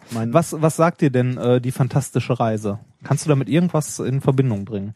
Ich habe tatsächlich überlegt, ähm, also tatsächlich war ich ja, äh, um, um gleich die Klischees äh, über Physiker weiter äh, zu spinnen, äh, war ich natürlich mal äh, Rollenspieler. Ähm, Und deswegen äh, habe ich natürlich ein gewisses Fable für äh, Rollenspiele und äh, wenn ich dann höre die fantastische Reise, bin ich natürlich auch gleich wieder beim Rollenspiel. Aber du weißt, ich bin kein großer Cineast, aber ich habe mich gefragt, als ich das gelesen habe, gab es nicht mal einen äh, Kinofilm, die, die fantastische Reise? Oh ja, gab es. War das, war das diese Geschichte mit, äh, äh, wo einer sich ganz klein gemacht hat und in, in den Körper reingefluppt ist? Oh ja. Ja? Ja, aber das könnte schon ein Remake gewesen sein davon. Also ähm, Ja, ich dachte, ja, der andere Doktorand, den wir hier haben, der Micha, sagte mir nämlich, da gibt's noch einen Film von. Aber ich meine das Original Ah, okay, das weiß ich von natürlich nicht. 1966. Die meine ich mit Sicherheit nicht. Nee, nee, mein, meins war in Farbe und, der ist äh, auch in Farbe. und relativ gut gemacht. Ähm, der ist auch nicht schlecht, der hat zwei Oscars bekommen, dieser Ehrlich? Film. Ja, der hat zwei Oscars bekommen und zwar 1966. Spezialeffekte. Ein, Spezialeffekte, Ehrlich? Ja, ja, einen für Spezialeffekte und einen für Szenenbild.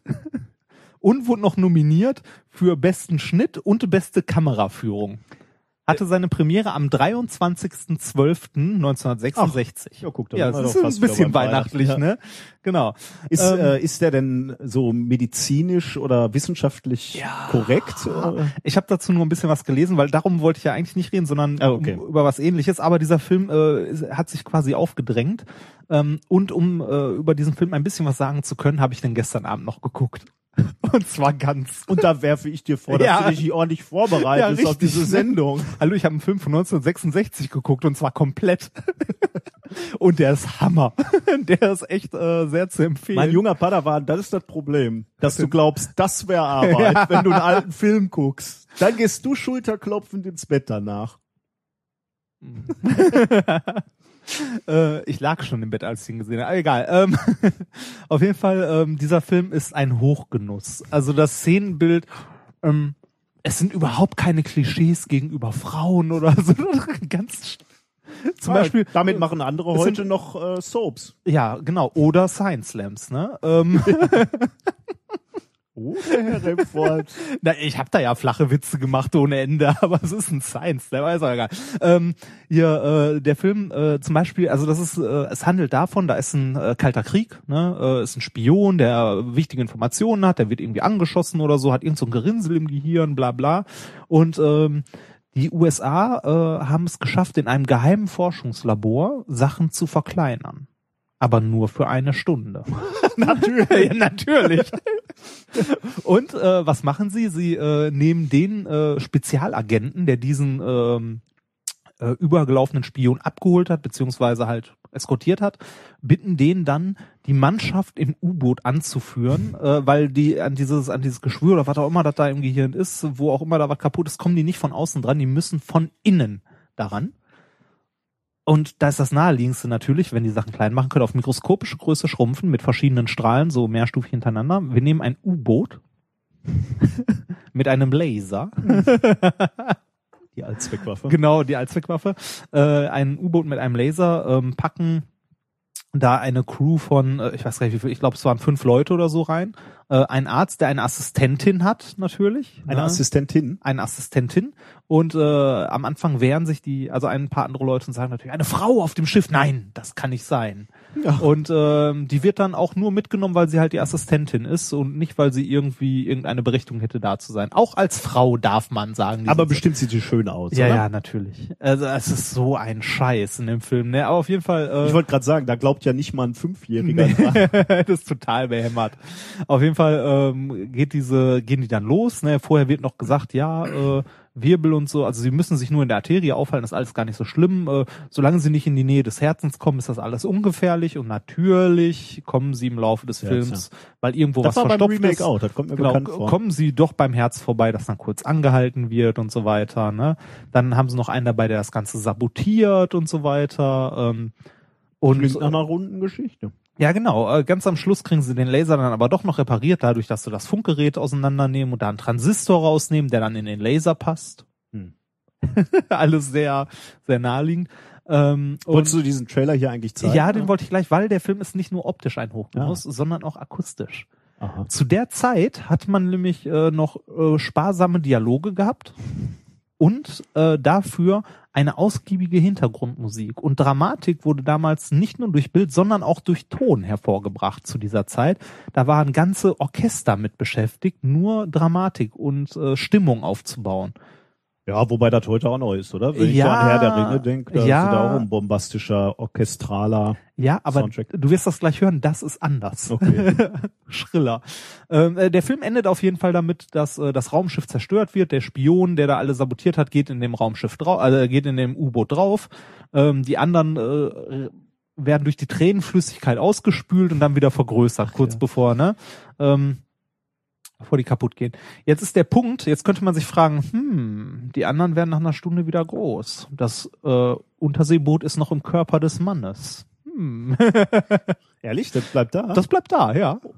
Da stellt, da fragt halt keiner nach, ne? Es gibt da im Nachhinein verschiedene Theorien, was damit passiert sein könnte.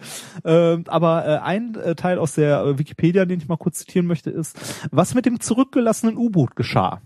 Friedrich Pohl, Science Fiction Studies in Film, äh, sagte, äh, dass die Produzenten hofften, das Publikum sei nicht klug genug, sich diese Frage zu stellen.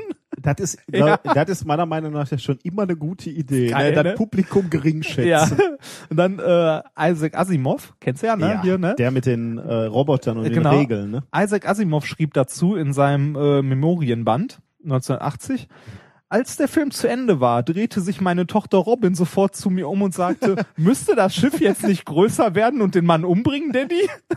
Gewiss, Robin, erklärte ich, aber das hast du nur erkannt, weil du schlauer bist als der durchschnittliche Hollywood-Produzent. Immerhin bist du ja schon elf. Ja, es geht, äh, schließt sich nahtlos an mein erstes Thema Ja, an. super, ne?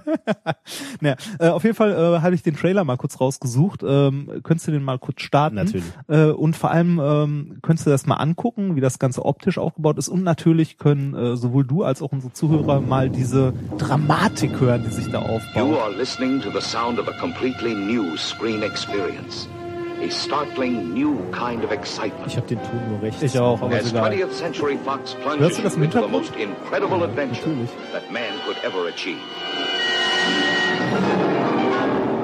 Das geht den ganzen Film so durch. Es gibt nicht To make eine a motion Szene, wo picture du that nicht im crosses a new Hintergrund frontier dieses may seem impossible today.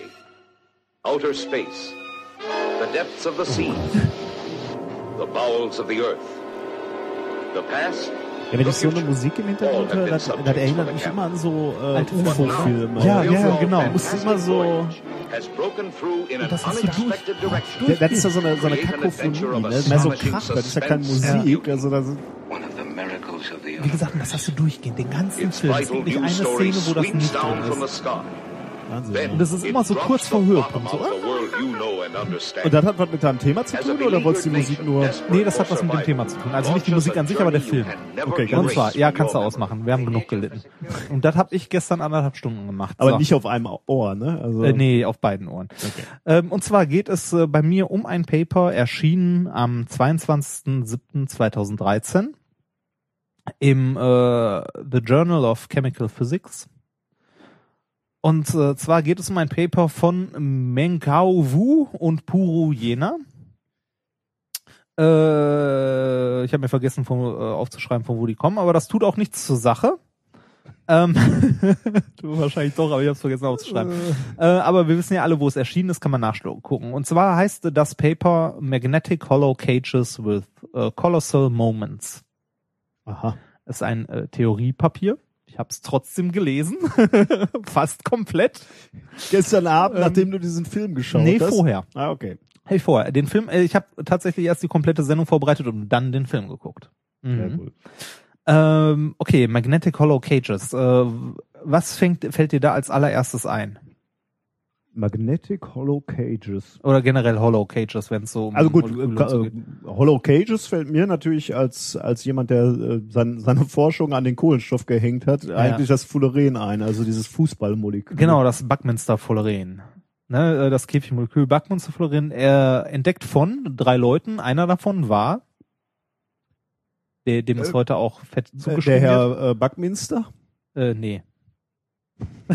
Wie, aber doch, nee. Harold Kroto.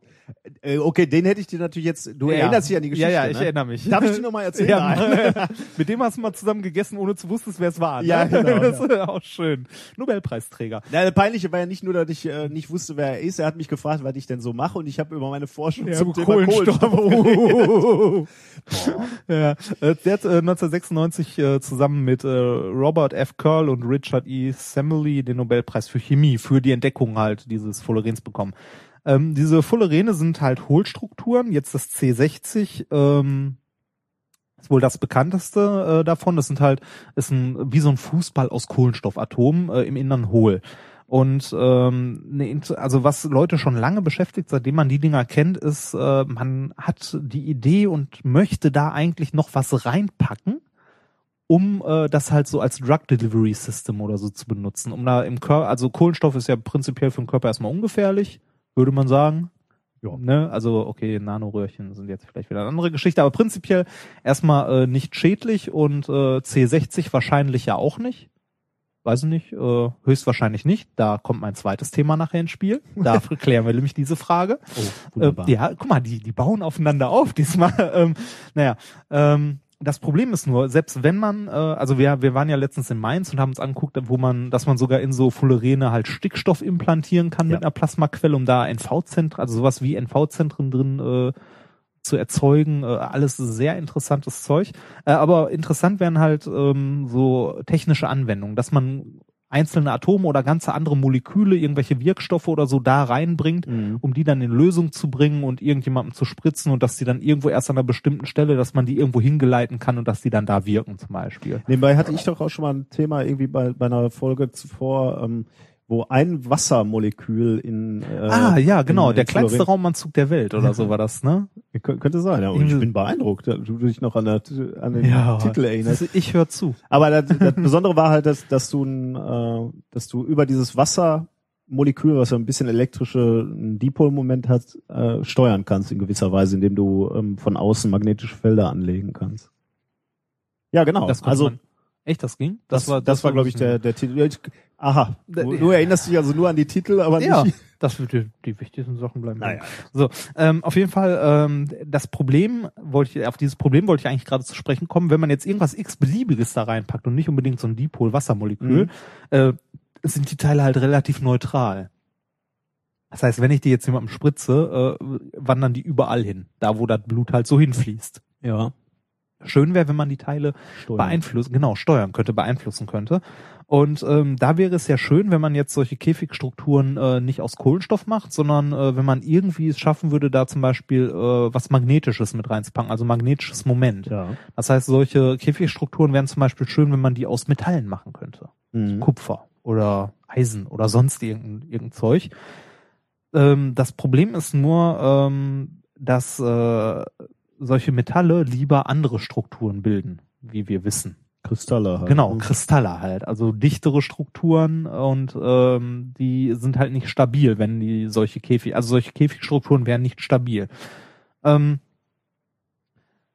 mittlerweile kennt man trotzdem äh, durch eine Menge, also in diesem Bereich der äh, Hohlstrukturen wird halt auch viel geforscht und so weiter und man kennt schon ein paar Metallhohlstrukturen, die auch schon im Experiment, also die theoretisch halt ähm, erforscht sind oder theoretisch vorhergesagt und ein paar davon auch schon bestätigt sind. Ähm, das Problem an den Dingern ist aber, äh, die sind halt, also es gibt nicht viele, die sind im, Ges- insgesamt halt klein, die Mhm. bieten wenig Platz, also äh, Im sonst, Inneren. Genau, im Inneren. Ja. So ein C60-Ding ist ja schon groß. Ne? Ich Mhm. meine, besteht aus 60 Kohlenstoffmolekülen. Und wir reden dann hier eher von so kleineren, also kleineren Bällen. Ähm, und die haben halt sehr kleine magnetische Momente nur. Das heißt, Ah, ja. da ist, da müsste man schon mit einem dicken, fetten Magnetfeld von außen ran, wenn man da überhaupt irgendwas machen möchte. Der Ansatz, den die jetzt in diesem Paper hier verfolgt haben, ist äh, sich, äh, also wie gesagt, es ist ein Theoriepaper, also die haben das nicht im Experiment gemacht, sondern die haben einfach mal geguckt, was würde mit dem, was wir so an, äh, an äh, unseren Theorien, physikalischen Theorien haben, was wäre da möglich, was könnte man mal versuchen herzustellen. Und die haben versucht, eine neue Materialklasse von Hohlstrukturen quasi zu untersuchen und haben sich äh, Kombinationen aus äh, Übergangsmetallen, Mhm. wie Mangan, Titan, Nickel, Kupfer und so weiter. Man, findet man bei Wikipedia Übergangsmetalle, der ganze Rotz in der Mitte vom Periodensystem. Ähm, und äh, haben daraus halt solche Strukturen aufgebaut oder versucht, solche Strukturen auszubauen aus diesen Übergangsmetallen. Und um die zu stabilisieren, dass die halt keine Kristalle bilden, ähm, haben die ähm, in ihren Rechnungen ein paar äh, Stellen in diesem Gitter durch äh, andere Atome ersetzt, und zwar durch äh, Kohlenstoff, Bohr, äh, Stickstoff, Sauerstoff oder Silizium. Moment, warum wurden die jetzt reingebracht? Ähm, um halt diese Kä also die haben, die haben quasi an in ihrer Theorie, also in ihrer Simulation Käfigstrukturen aus ähm, aus Metallen gebaut. Ja. Und wenn man die jetzt quasi also so hinsetzt und die Simulation loslassen würde, würden die einfach in sich die- zusammenfallen okay, ja. und würden Kristalle bilden. Und halt. dann haben sie Kohlenstoff beispielsweise reingebaut. Genau, an manchen Stellen dann Kohlenstoffatome reingesetzt und Silizium und so weiter reingesetzt, mal ausprobiert, was geht, wann so ein Ding stabil Ah ist ja, und versucht okay. solche solche Bälle halt aufzubauen. Und das ist denen auch gelungen. Mhm. Äh, und zwar haben die ähm, ein paar äh, ähm, Bälle quasi gebaut. Einer davon äh, aus Mangan, zwölf Manganatome und sechs Kohlenstoffatome. Der ist stabil. Und neben stabil haben die noch eine zweite Anforderung gehabt. Die wollten, dass die Dinge ein möglichst großes magnetisches, Magnetisches Moment, Moment haben. haben, okay. Weil Mhm. wenn man sowas hat, will man ja, dass man die irgendwie steuern, Ja. beeinflussen kann von außen. Und es soll halt noch Platz drin sein. Ähm, dieses Jetzt steht z- zwölf Magan, sechs Kohlenstoff. Kunststoff, ja, 18 Das klingt jetzt insgesamt. klein, aber Ja. reicht für Container. Zu, zu, zumindest schon mal was, was äh, stabil, Stabil war. ist, ja. Genau, also äh, eins von diesen, also aus diesen aus dem ganzen Zoo, den sie da an Atomen und so hatten, was was den Rechnungen nach stabil ist und ein magnetisches Moment von 38 äh, ja 38 mal die Grundeinheit das Bohrsche Magnetron. Äh, das Bohrsche Magnetron ist das äh, magnetische Moment eines Elektrons mit dem Bahn also mit der Bahndrehimpulsquantenzahl L gleich 1. Mein Gott. Ja, ich weiß. Also ja, da kommen wir jetzt wieder hier Quantentheorie, Schrödinger Gleichung, Separationsansatz, bla. Quantenzahlen. Erste äh, Semester ja, genau. Sturm der, ja, des Wissens. Ja, genau. ähm, naja. Filter nicht ein Quadrat? Ja, das ist, ne? Äh, also das ist die, äh, also die kleinste Einheit von so einem magnetischen Moment, die man halt haben kann. Und das halt 38 Mal hat halt dieser äh, Käfig aus 18 äh, Atomen insgesamt. Dann haben sie gesehen, das Ganze geht auch noch mal äh, eine Nummer größer und ist auch noch stabil ähm, mit äh, 24 Manganatomen und 18 Kohlenstoffatomen. Und das Ganze hat dann sogar ein äh, magnetisches Moment von 70 mal dem Bohrschen Magnetron. Also schon ordentlich. Also wie die ja auch schon in ihrem Titel gesagt haben, kolossal. Ja. Ja. Und ähm, diese, also diese Dinger ähm, könnte man jetzt mal versuchen zu synthetisieren, wenn man das denn Das wäre natürlich meine Genau. nächste Frage gewesen. Ne? Also auf dem Papier schön und gut, Ja. aber wie baut man sowas zusammen? Im Grunde genommen, solche Strukturen kriegst du eigentlich nur hingebaut, wenn du, wenn, wenn du es irgendwie schaffst über Selbstorganisation. Ja. Also du, du stellst quasi die richtigen Prozessbedingungen ein und die Dinger bilden sich spontan. Ja. Haben sie das hinbekommen? Ja, das ist halt der Punkt. Das ist ein theoretisches Paper, ne? Das heißt, fertig. ja, da ist Ende. Ehrlich? Ja. Ernsthaft, da ist Ende. Also ja, aber die haben äh, in ihren Rechnungen zumindest gezeigt, dass solche Strukturen, also es äh, nicht unmöglich ist, also der Theorie nach äh, könnten solche Strukturen äh, synthetisiert werden.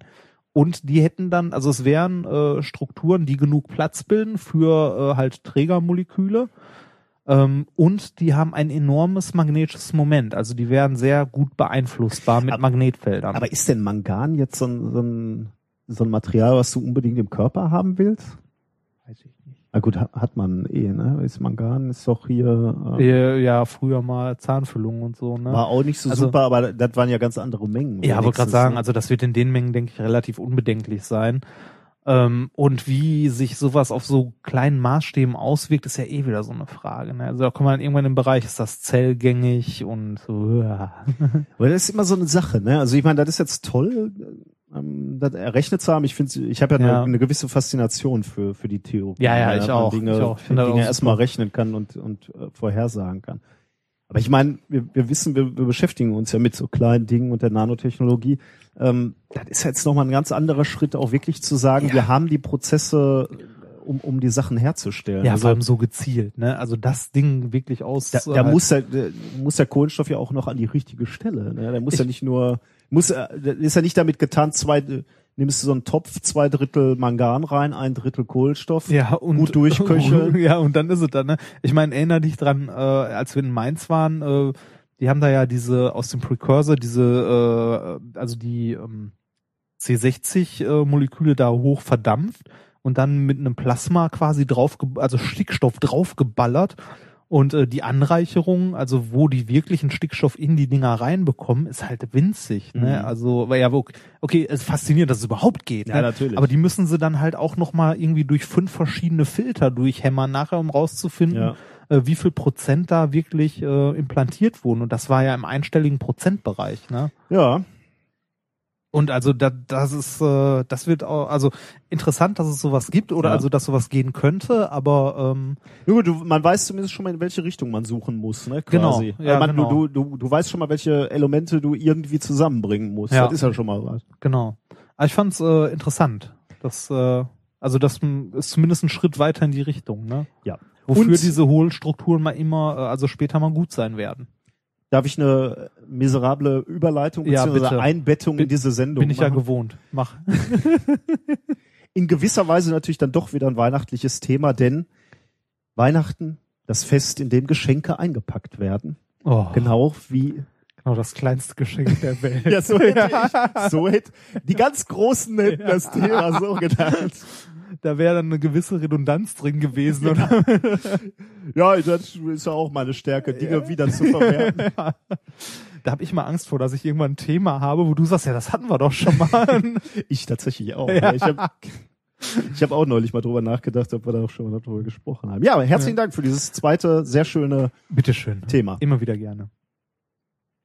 Dann kommen wir, glaube ich, zu unserem nicht enden wollenden Zyklus. Wie mache ich mir auf Partys Freunde? Du hast etwas vorbereitet, was du Oder letzten, Feinde. äh, du hast in der letzten Woche bereits was angekündigt, was Schönes. Ja, ne? genau. Äh, was hatten wir noch mal letzte Woche? Wie sind wir da drauf überhaupt gekommen? Weißt Letzte Woche, nee, da hattest du so ein Letztes ganz Mal? schwaches vorbereitet. Echt? Was war das Ganz denn? traurig, ich weiß nicht mehr, aber Nee, so schlimm kann, also ganz traurige habe ich nie. War das echt so schlimm? ich weiß nicht, ich kann jetzt Ich weiß das doch nicht mehr. Erzähl mal, was wir heute Okay, haben. Sag äh, heute haben weg. wir ja, wie letztes Mal angekündigt, äh, wir machen Plasma in der Mikrowelle. Und zwar nicht einfach äh, irgendwie so ein bisschen Brutzel, Brutzel, sondern wir machen wirklich äh, ein groß, also ein Kugelblitz quasi, wenn man das so nennen möchte. Also ein Plasmaball in der Mikrowelle. Sparsame Erleuchtung hatten wir letzte Mal. Genau, sparsam. Ah, das war, ja doch, ich erinnere mich. Das war, ja, das war nicht so. Sparsam war's. ähm, ja, äh, kommen wir äh, zum Experiment heute. Heute machen wir äh, in unserer Mikrowelle, wie gesagt, Plasma. Wir haben unsere Mikrowelle hier, die wir auch schon aus den letzten Experimenten kennen und die wir diesen wundervollen Glühwein zu verdanken haben. Prost. Müssen wir der Mikrowelle mal einen Namen geben? Also, weil äh, die begleitet uns ja doch, ne? Sie heißt Privileg.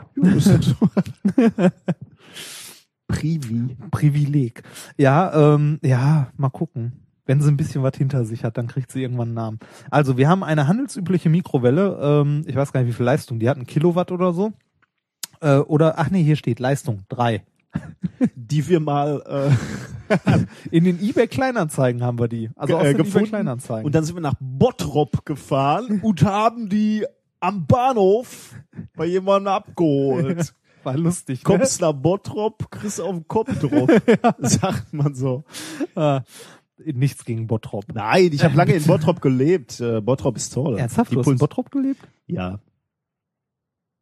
Okay, Privileg. Ähm, also wir machen heute, wie gesagt, Plasma in die In Bottrop? was wir dafür brauchen, In Bottrop gibt es, äh, das, ma- ja, nein, also das meiste in Bottrop ist äh, so Mittel.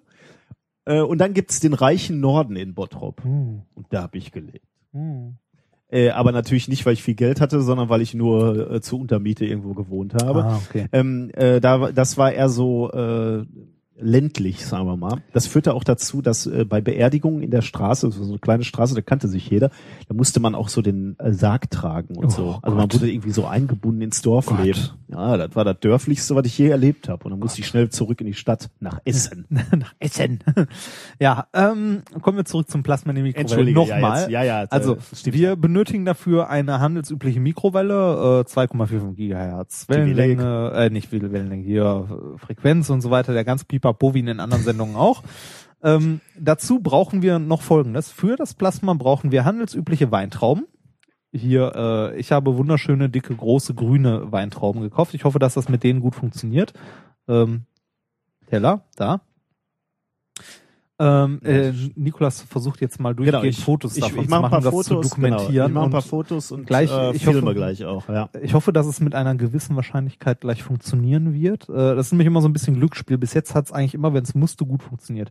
Diese Weintraube nehmen wir, schneiden sie in der Mitte. Ach genau, äh, erstmal, was wir noch brauchen. Wir brauchen eine Weintraube, wir brauchen ein Glas, ein möglichst dünnwandiges, äh, Zwieback ähm, und ein bisschen Küchenrolle. Und das reicht, um bei euch zu Hause in der Küche Plasma zu machen. Äh, Übrigens nur so als Anmerkung, äh, man, man findet dieses, äh, du kannst schon mal weiter. Ja, ich mache ich mach weiter.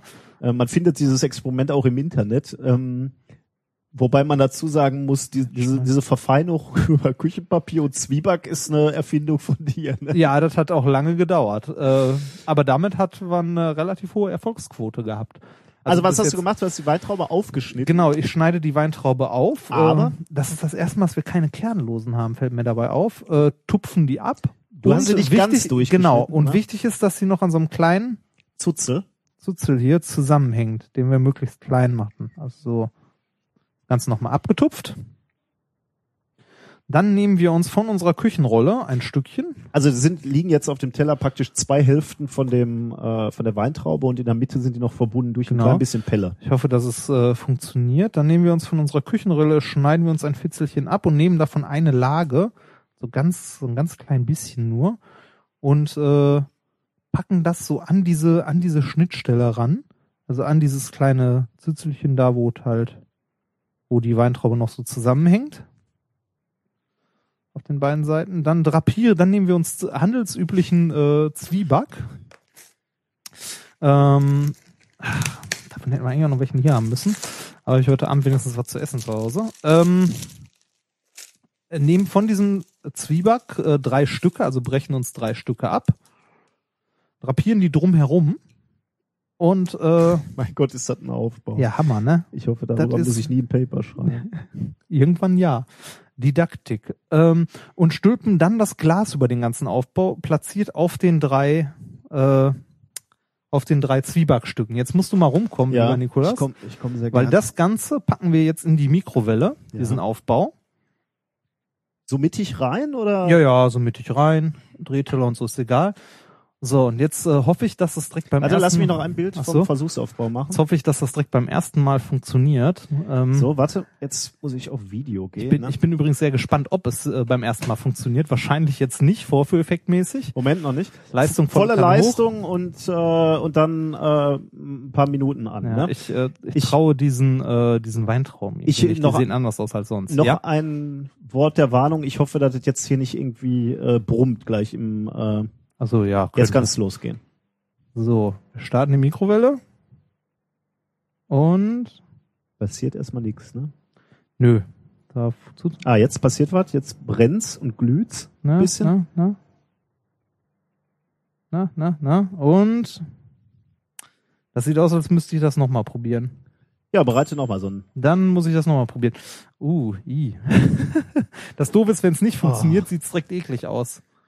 Ähm, ja, das hat äh, wunderbar nicht funktioniert, leider. Ähm, aber wir haben schon was gesehen, was da passiert. Es, äh, es brutzelt so ein bisschen vor sich Also hin. es hat ja das ist gar nicht mal so sehr ein Brutzeln, ähm, sondern ich hatte so das Gefühl, dass da ein, äh, so ein ähm, äh, ja so, so wie so eine Entladung stattfindet. Ne? Ja, also das, so, das ist auch richtig. Und oh, Heiß? Hi, ist das heiß, Alter. Ähm, ja, und zwar äh, findet da tatsächlich eine Entladung statt. Und zwar hast du ja die beiden ähm, Weintraubenhälften gesehen, ja. ähm, die mit diesem Häutchen verbunden sind. So, wenn wir jetzt ein elektrisches Feld, was wir in der Mikrowelle haben, an die ganze Sache anlegen, werden die Elektronen von der einen Seite der Traube in die andere gezogen. Und wenn das Feld äh, seine Richtung wechselt, wieder zurück. Ja. Und das heißt, die Elektronen flitzen immer zwischen den äh, Hälften der Weintraube hin und her. Äh, das Problem dabei ist nur, ähm, es gibt ja nur einen Punkt, wo die rüber können. Also zwar- zumindest ein klein, klein, eine kleine Brücke quasi, nämlich Genau. die, die du geschnitten hast. Genau. Das äh, vermutlich äh, führt das schon mal dazu, dass es dort sehr, sehr warm wird. Ne? Richtig, das führt dazu, dass es da scheiße heiß wird, kurz gesagt. Äh, Und ähm, irgendwann fließen da so viele Elektronen durch, also so viel Strom, dass wir da äh, einen kleinen Lichtbogen zünden. Aha. Lichtbogen heißt dann, dass quasi das Material, was da die Brücke gebildet hat, Verdammt. verdampft. Genau. Und in dem Moment fließen die Elektronen durch diesen Lichtbogen, wenn man so will, quasi ein Blitz. Ne? Ja, Eine genau. Das ist, Im Grunde ist das wie ein Blitz. Genau, ein Blitz trifft glaube ich, ganz gut.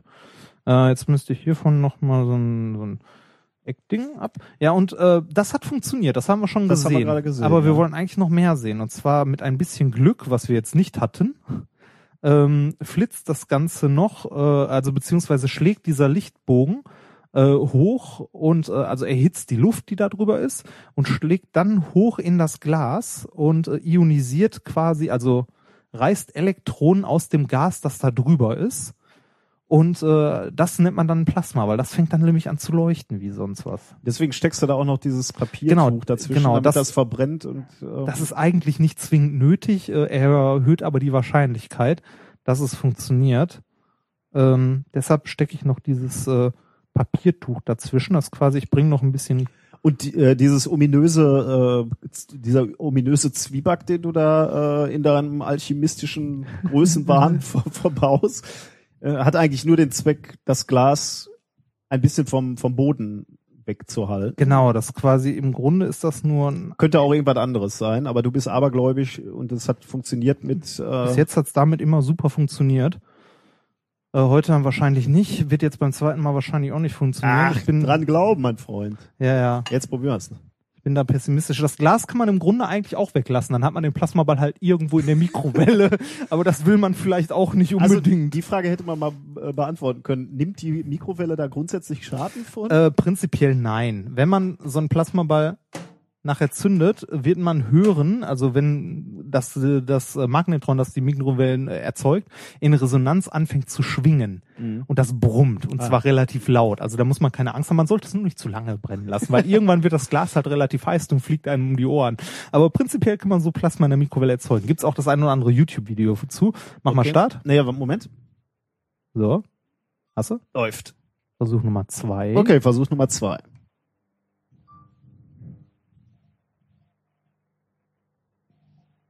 Da, da hat man es kurz gesehen. Na komm, komm, komm, komm. Er will nicht so recht heute, ne? Mein Gott. Nee, das war Heute will er nicht. Heute will er nicht. Aber da war schon ein bisschen. Ne? Er war ganz kurz da, ja. Schade eigentlich. ja. Also einen könnten wir noch, aber danach werde ich dann definitiv für aufhören. Also sonst sitzen wir hier noch Stunden. Ja, ich weiß nicht. Hast du noch Hoffnung? Sollen wir noch? Äh, Ich glaube, einen können wir noch mal. okay. Aber wenn der nicht will, dann, dann soll das nicht sein. Dann sollen wir den Kindern nicht erklären, wie man Plasma macht. In der Mikrowelle. Ja, vielleicht ist das ein Zeichen, genau. Dass mal dieser Müllberg hier immer größer wird. Ja, das ist nicht so das Problem, aber. Ich trinke derweil noch ein bisschen Glühwein. Ja. Kann ich nur unterstützen.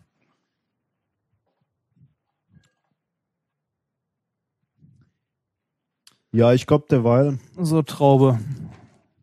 während du das äh, vorbereitest, schaue ich, glaube ich, noch ein bisschen in den Sturm der, des Wissens rein. Das ist auch ein Scheiß, ne? Meine Güte. Wo ist denn das Messer? Hin. Messer? Messer? Messer? Da. Messer. Habe ich hier verklüngelt. Ja, ich weiß auch nicht. Sturm des Wissens. Sturm des Und Das läuft nur im Internet. ja, was glaubst du denn? Ja, so hochqualitative Sendungen habe ich auch gedacht, die laufen auch bei ProSieben oder so. Ich versuche mal schnell die Stille, die tolle Stille zu finden. Studieren ist vielleicht ein bisschen viel gesagt. Kein Grund zu Haben bescheiden. wir ja gerade schon gesehen. Ja. Das Leben. Falls du noch ein Zimmer brauchst, wir hätten eins frei. Hm. Danke, nicht nötig. Sind sie in der Mensa. Hallo? Warum hast denn du meine Nummer auf den Zettel angegeben? Ach ja, Weil das ist du jetzt vielleicht erreichbar auch ein bist? bisschen. Ich habe Praktikum? Da ist noch so ein Nebenhandlungsstrand, der ist auch gut, aber da weiß ich nicht. Oh, hier geht's in den. Hier geht's, äh, Urlaubsfrei. stellt sie fest, äh, dass er Dozent ist für Physik und kein Student. Sie denkt ja erst, er wäre nur Student, aber jetzt stellt sie fest, er ist Dozent. Äh, weil sie gehen gemeinsam zur Übung und jetzt steht er vorne. Ach, wie oft mir das schon passiert ist, dass ich vorne stand und so ein junges Mädel dachte, So. Hallo, liebe Vorlesungsschwänzer und Begriffsstutzige, die es gestern bei Frau Herzberg mal wieder nicht begriffen haben. ja, genau so. Schön, dass ihr. Also ich habe bei meinen Medizinern immer gesagt, Fresse halten, als ich da reingekommen bin. Hat aber funktioniert. So. Bist du soweit? Ja, einen haben wir noch. Komm, ein letzter mit extra viel Papier drumrum. Du siehst, Ich bin verzweifelt. ja, erstens das und insgesamt wirkt mir die Soap-Welt etwas lebendiger Ja. und authentischer. So, okay. Hast du ähm, da auf Ja, ja, läuft die ganze Okay. Zeit. Ah, Äh, warte echt? mal, ja. Äh, so, Versuch Nummer zwei. genau. okay, geht los. Ja, ich schneide doch hier nicht. Also hier wird. Boah, da ist es. Juhu. Boah, schön, mein Junger. Sehr schön. noch- Juhu, hat funktioniert. Ja, schön, dass wir dich beim zweiten haben. Versuch. Wahnsinn, beim zweiten Versuch hat's funktioniert. Nein, es sind drei auf der. Äh. So, ähm, Ja. ja. Das war aber deutlich, ne? das war deutlich. Ja, Das sehr schön. schön. Oh, So. ich habe nicht aufgenommen. Gib's mir mal den Mülleimer rüber. Ich würde gerne den. Müllberg mal kurz hier beseitigen. Ja, das war toll. Ähm, haben wir schon alles erklärt? Ich bin mir äh, nicht ganz sicher. Ich habe ein bisschen äh, den Äh, Überblick doch, doch, verloren. ich, ich glaube schon. Also, Also äh, was, was heißt denn hier überhaupt Plasma? Plasma. Plasma ist ein stark ionisiertes Gas. Das heißt, die Luft, die wir da ähm, in der Mikrowelle haben, Genau. Die Ähm, hast du jetzt mit Hilfe der Mikrowellen. ionisiert. Also das Ionisiert. heißt, wir haben den äh, Stickstoffatom und dem Rest, also ich glaube, es war auch gelb, ne? Mhm. Also gelblich. Ähm, wir haben den hauptsächlich Stickstoffatom halt äh, ein Elektron geklaut sozusagen und das halt, äh, weil das Elektron also besser auf das äh, elektrische Feld reagiert oder äh, schneller reagieren kann als der schwere Atomrumpf quasi. Ja, was leicht ist. Genau, weil es leicht ist, ähm, kann das halt schnell reagieren und wird dem Atomkern entrissen. Und ähm, dadurch haben wir ein ionisiertes Gas, wo andauernd was rekombiniert und so weiter und dadurch leuchtet das Ganze. Ähm, Plasmen haben vielerlei Anwendungen in der technischen Welt. Ja, unter anderem halt machen wir hier unsere Experimente mit Plasmen oder viele unserer Experimente, wo wir eben dadurch, also das Tolle an Plasmen ist einfach, wie, wie Reinhard gerade schon gesagt hat, wir haben geladene Teilchen und äh, sobald man geladene Teilchen hat, kann man natürlich mit diesen geladenen Teilchen arbeiten. Die wollen Chemie machen, die wollen reagieren mit mit anderen ähm, äh, Radikalen oder Atomen. Ähm, Und man kann natürlich mit, mit elektrischen Feldern auch diese, diese Teilchen, diese geladenen Fel äh, Teilchen steuern quasi. Genau, beeinflussen. Man kann die dann auf Oberflächen prasseln lassen, was dann die Oberflächeneigenschaften ändern kann. Ja. Man kann damit Chemie betreiben und Diamanten machen, Ja. also Diamanten aufbauen.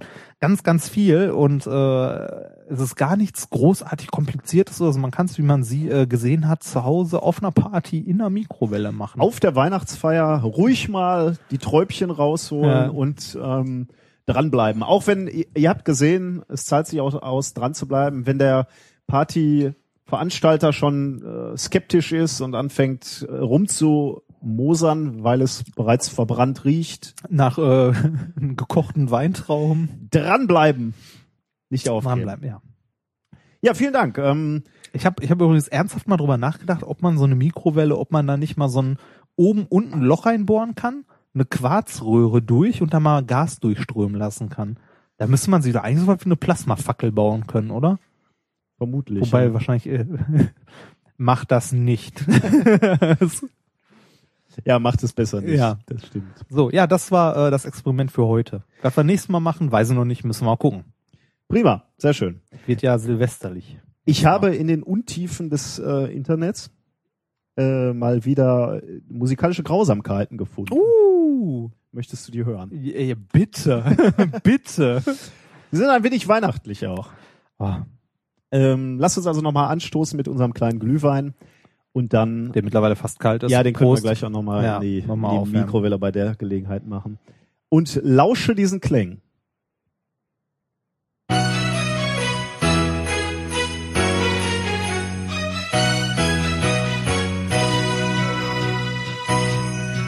On the first day of science, my teacher gave to me A lab coat for chem and biology.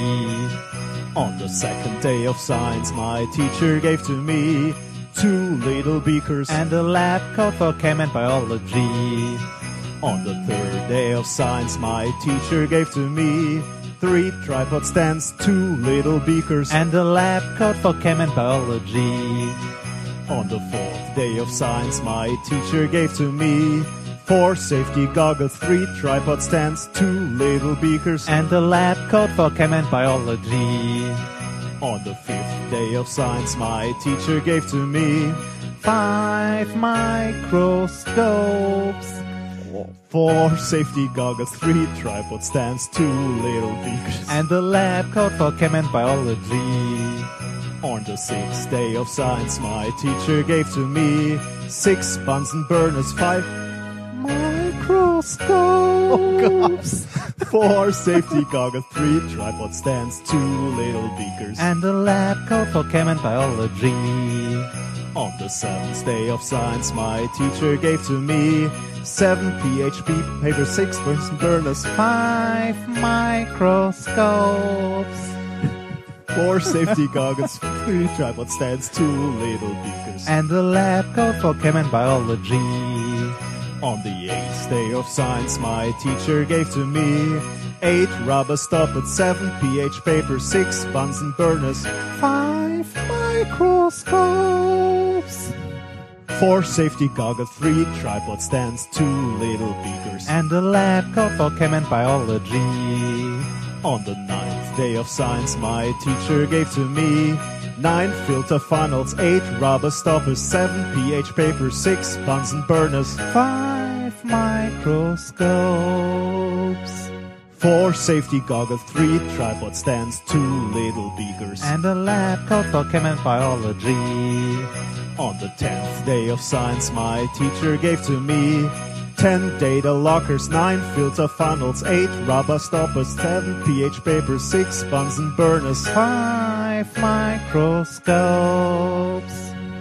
4 safety Gaga 3 tripod stands 2 little beakers. And the lack of document biology. On the 11th day of science my teacher gave to me 11 petri dishes 10 data lockers 9 filter funnels 8 rubber stoppers 7 ph papers 6 Bunsen burners 5 microscopes. Four safety goggles, three tripod stands, two little beakers. And a lab coat for chem and biology. On the twelfth day of science, my teacher gave to me 12 flaming test drops, 11 petri dishes, 10 data lockers, 9 filter funnels, 8 rubber stoppers, 7 pH papers, 6 Bunsen burners, Five microscopes. 4 safety goggles, 3 tripod stands, 2 little beakers. And a lab coat for chem and biology. Mein Gott, wird das arme Internet vollgekübelt mit Müll. Ja, was ein Scheiß, ne? Schlimm. Boah, das ist, grauenhaft, da oder? kann man sie nicht anhören. Nee. Elfen gleich, aber trotzdem scheiße. Gibst du mir bitte auf diesen Schreck noch Ja, einen Schluck von... Äh, Soll ich dir noch mal in die Mikrowelle? Ja, ne? ja, natürlich, ja. Ein, Ja. ein klar, aber nur noch ein kleiner. Ja, du ich muss musst- ja noch Auto fahren. Aber ähm, Du, du, ja, du kriegst doch den alkoholfreien hier. mein Gott, war das schlimm. Ist schlimm, ne? Und so schief. Himmel. Boah, grausam. Traut sich sowas. Ja, bei mir auch. Das, ist also, Ja, das ist halt das, das Schlimme an Weihnachten, ne? Das solche Grausamkeiten auch. Also das Ja. Fest der Liebe ist ja eigentlich schön, ne? Aber dass es auch so solche schrecklichen Grausamkeiten hervorbringt. ja, schlimm. Äh, reicht dir das so? Ja, macht das bitte heiß und Sehr dann gerne. Ähm, kann es ähm, kann es weitergehen. Es könnte ein leichtes Traubenaroma haben. äh, Und Zwieback. leider ein angebranntes Traubenaroma, Ah, oder? naja, so. Ich muss erstmal wieder zur Luft Ist kommen. ein bisschen unromantisch mit so einer Mikrowelle, ne? Wir hätten auch noch so einen Bunsenbrenner äh, Brenner rausholen können. Seven Bunsen Burners. Du hast dich fast an wie der Typ in dem Video. Was? Du, du hast dich so. fast an wie der, Oh. ja. Verraten. Ähm, ja. Thema, kommen wir Thema vielleicht drei. zur Wissenschaft, oder? Oder? Ja, Ja. Ich, wir machen was, was wir besser können, als äh, Lieder aus dem Internet raussuchen. ich habe noch ein Thema mitgebracht, äh, was ich genannt habe, wie wird das Wetter heute im Auenland? Oh ja. Den Film will ich übrigens echt noch sehen. Und Ähm, zwar diesmal bitte im Kino mit High Frame Rate und dem ganzen Scheiß drumherum. Da frage ich mich natürlich, wie, wie und wo hast du den letzte Mal gesehen? Auf DVD natürlich, nachdem der Ja. auf DVD raus war. ich glaube es auch nicht. Das, oh, das ist ja wirklich Frevel, ne? Also so ein Film ich dann weiß, ich mit weiß. so einer Wackelkamera. Nee, nee, nee, nee, nee, es gibt auch ordentliche Versionen auf DVD nachher in der Videothek. Okay, ich möchte davon nichts wissen, Ja. sonst Ich, äh, kommt hier die nächste Abmahnung ja. ins Haus. Was heißt hier die nächste? Was war denn die letzte? Äh, w- Wurden wir nicht von diesem äh, Porno... Äh, Ach, RedTube? da, genau, Red Tube. Nee, nee, nee. Das war Das auch, auch wieder ein Schwachsinn. ja, ne? geil, ne? Das Könnte ich mich schon wieder aufregen.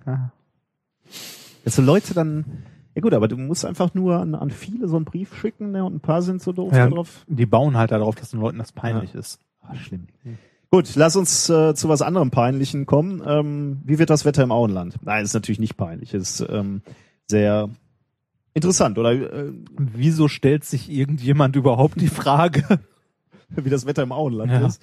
Also äh, irgendjemand ist es nicht. Es ist der Klimawissenschaftler Dan Lund von der University of Bristol. Ähm, und das Institut heißt Cabot Institute, glaube ich. Also das ist so ein ähm, Institut, was sich, ähm, wenn ich das richtig in Erinnerung habe, sich eben um Klimaforschung kümmert quasi. Ähm, dieser Wissenschaftler, Dr. Lund, der arbeitet selber mit ähm, Modellierungssoftware, um, um Klima- und Wetterprognosen zu machen, äh, insbesondere Klima, also die, die prognostizieren, wie das Wetter ähm, mal war auf diesem Planeten und werden könnte. Unter anderem benutzen sie die gleiche Modellierungssoftware, die auch die Wissenschaftler benutzen, die am Intergovernmental Panel on Climate Change IPCC mitarbeiten.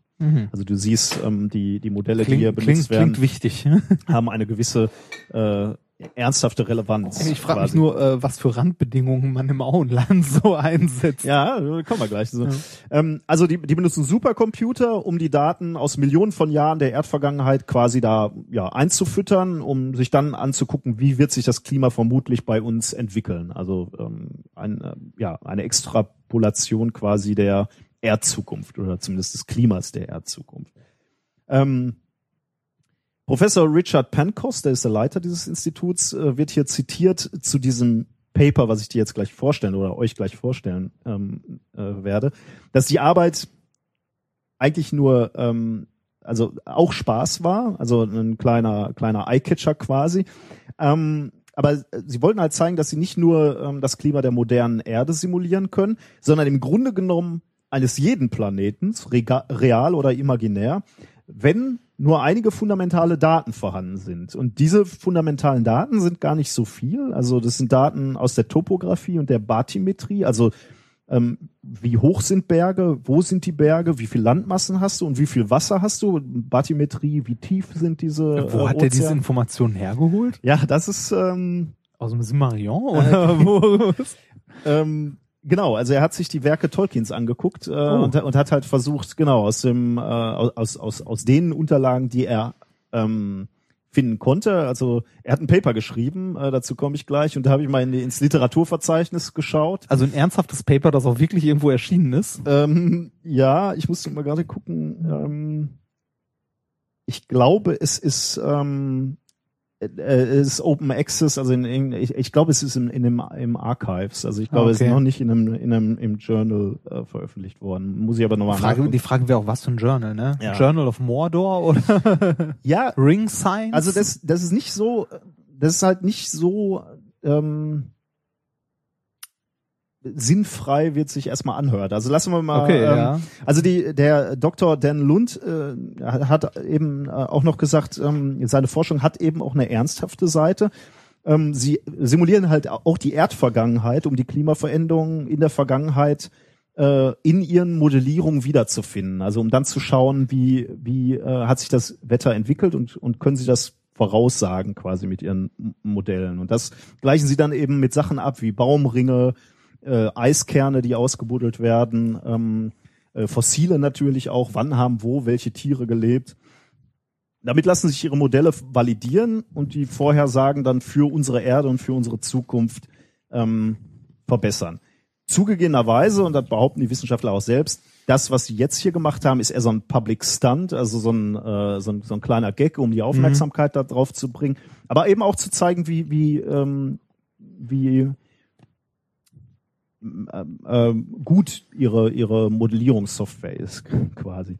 Dr. Dan Lund hat also ein Paper geschrieben, aber nicht unter seinem Namen, sondern unter dem Namen Radagast der Braune. ähm, diese Arbeit hat er veröffentlicht übrigens, und da legen sie Wert drauf und, und behaupten das und, und, und versichern das auch immer auf ihrer Webseite. Völlig in der Freizeit. Also da, da sind Okay. keine äh, öffentlichen Gelder reingeflossen, dadurch dafür hast du die, das, quasi Wetter im wie, das, Auenland. wie wir hier mit dem Podcast, dann machen wir auch nur in unserer Freizeit, Genau, ja. nicht in der Arbeitszeit. Genau, ja. Okay. Die einen mehr und die anderen Ja, weniger. bitte. ähm, also die, ähm, genau, er hat es völlig in der Freizeit simuliert. Ähm, er sammelte die Werke, also die Informationen eben genau aus den Werken Tolkiens und damit modellierte er dann die, das Klima auf der Nordhalbkugel Ardas. Arda ist wohl der Planet, auf dem Mittelerde liegt. Hm. Ähm, ich erinnerte mich so ganz entfernt. So sehr, also ich habe Herr der Ringe gelesen, aber so diesen ganzen drumherum, wie gesagt, gibt ja noch hier das Simarion Ja. und so, das habe ich nicht, das habe ich nicht ausgehalten. Ja, ich bin, ich war da mal relativ, Hm. relativ tief drin. Der will mir erzählen, der hat das nur in seiner Freizeit durchgerechnet. Ja. Und auch nur auf seinem Privatrechner, der Ja, zu Hause steht. Das glaube ich nämlich auch nicht mehr. Also Naja gut, aber so ein Rechner hat ja auch, äh, so ein Rechencluster hat ja auch irgendwann äh, äh, Wochenende. genau. Genau. Klagst du schon wieder an? Nein, nein, nein, nein. Voll okay. Sei doch froh, dass äh, Leute ähm, sinn sinnvolle Forschung interessant darstellen, sonst müssen wir noch mehr Wissenschaftssoaps gucken. Ja. Nein, das also, Ding schlimm, also er, hat- er hat ähm, eben sich die Werke vorgenommen und hat dann ähm, die, diesen Kontinent modelliert und hat die Topographie genommen, hat Höhen der Berge angenommen, zugegebenerweise, oder versucht herauszufinden, aber ich denke, Das sind diese tollen gezeichneten Karten von Ja, Tolkien, die genau. hinten immer so fünfmal ausfaltbar in Ja. den- Also ich, ich weiß nicht, welche, man müsste noch mal im Literaturverzeichnis nachschauen, wo er wirklich diese ganzen Daten hat. Ich meine, dazu kommt dann sowas wie Tiefen des Ozeans, ne? Wo holst du die her? Aber irgendwelche Monster, die an den tiefsten Tiefen wohnen bei bla bla bla. ach, vielleicht, ja. Also jedenfalls hat er das alles eingesetzt und dann mal durchrechnen lassen. Interessant fände ich die Frage, benutzen die im Auenland das metrische System oder, oder haben die da so Fuß und Zoll? ähm, ja, gute Frage. Das Auenland ist ja eher so äh, Süd, Südenglisch, ne? Ja, Vom- aber was, was benutzen die so? Also die, aber die Engländer haben doch, oder sind die genau wie die Amis? Nee. Also ich ja, meine, die, Insches, die, Insche haben die auch, ne? Die haben kein, also die Mittel immer noch, also keine Meter oder so. Ja, doch, die haben, glaube ich, schon Meter. Ja, ja. Da, da auf der Insel. Ja. Wollen wir mal hoffen. Hoffen wir. Wollen wir mal hoffen. Also, und er, er hat also diese, diese Daten eingegeben und dann mal äh, rechnen lassen. Und er, ein paar interessante Dinge kamen da raus. Das Klima in Mittelerde, also das, das sind jetzt so die äh, Findings am Ende des Papers. Mhm. Ähm, das Klima in Mittelerde ist ähnlich wie in Westeuropa und Nordafrika. Also Westeuropa eher so im Norden, wo das Auenland ist, und ähm, Nordafrika eben mehr so im Süden, äh, da wo ähm, was ist das, Minas Tirith und ähm, Mordor Minas natürlich. Morgul. Mhm. Ähm, Lincolnshire äh, in England oder Dunedin in Neuseeland haben ähnliches Wetter wie das Auenland, hat er rausgefunden. Mordor ist weniger angenehm. Nein. Äh, nebenbei steht in dem, im Paper, äh, Mordor ist weniger angenehm, auch ohne den Einfluss von Sauron. es ist nämlich heiß, trocken und es gibt keinen Bewuchs. Also eher so ein Wüstenklima. Äh, er hat ge- rausgefunden, wenn er, wenn er das mit irdischen Orten abgleicht, Los Angeles ähm, oder Alice Springs haben ein ähnliches ähm, äh, Klima wie Mordor. Er hat herausgefunden, dass es absolut Sinn macht, dass die Elben am Ende von, von, von dem dritten Teil der Herr der Ringe starten, die ja äh, von den von den ich, äh, Grey Havens, äh, ich weiß nicht genau, wie das im Deutschen heißt. Ich habe Oh. Herr der Ringe immer nur auf Englisch gelesen. Ähm, starten die mit ihren Schiffen in Richtung Ja. Freiheit, Ja, zur ja. Sonne zur Freiheit. Ähm, und er hat in seinen Modellen auch wiedergefunden, dass dort der Wind besonders günstig ist. Also da, da zieht der Wind raus aufs Meer. Tolkien, alles so. Das ist. Der hat sich das nicht ausgedacht, der war da. Ähm, ja, und die natürliche Vegetation in, im, in Mittelerde ist im Wesentlichen die, sehr dichter Wald. Das steht jetzt auch wieder im Paper, wenn nicht gerade Drachen, Orks oder Zauberer das modifizieren würden. Also, Oder so. wenn er, oder wenn der Wald nicht äh, beschließt, wegzugehen. Ja, stimmt. Ne? Die Ents. Ja. Also, die laufen ja selbstständig weg. Ähm, ja, dieses Paper äh, ist tatsächlich äh, kürzlich entschieden und konsequenterweise ist es nicht nur in Englisch erschienen, sondern auch in Elbisch und in Zwergisch. Das kannst du beides äh, oder alles drei, Englisch, Zwergisch und Elbisch, kannst du auf der äh, Institutswebseite runterladen. Ich war da erst sehr begeistert von und habe dann aber festgestellt, äh, bei näherem Hinsehen, äh, es ist kein echtes Elbisch, es ist auch kein ähm, echtes Zwergisch.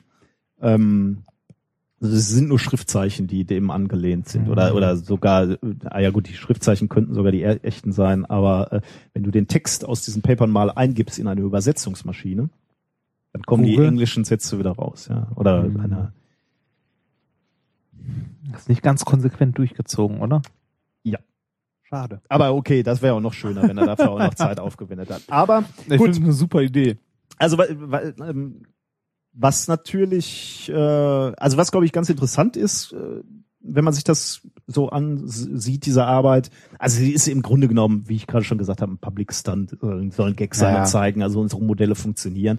Weil es natürlich schon zeigt, ist, du brauchst Du brauchst mit, Daten. mit, mit viel Humor auch ja, geschrieben. ne? natürlich. Also ich ja. meine, ja, ich äh, meine, wenn er sich selbst Radagast der Braune nennt. Ja, ja, äh, und ähm, äh, also ich meine, äh, ich kann mir vorstellen, dass die Systeme sehr empfindlich sind ähm, und so viel Informationen gibt er einfach nicht her. Nee, nee. Also Er wird da schon viel eingegeben haben. Aber ähm, ich meine, was, was natürlich wirklich interessant ist und was man mit so Modellen halt machen kann, ist eben, ähm, du kannst in gewisser Weise, also erstmal hilft es natürlich den Klimamodellen für die Erde, aber sagen wir mal, wenn man jetzt die, das Klima auf anderen Planeten ähm, extrapolieren würde, wollte, ne, in die Vergangenheit oder in die Zukunft.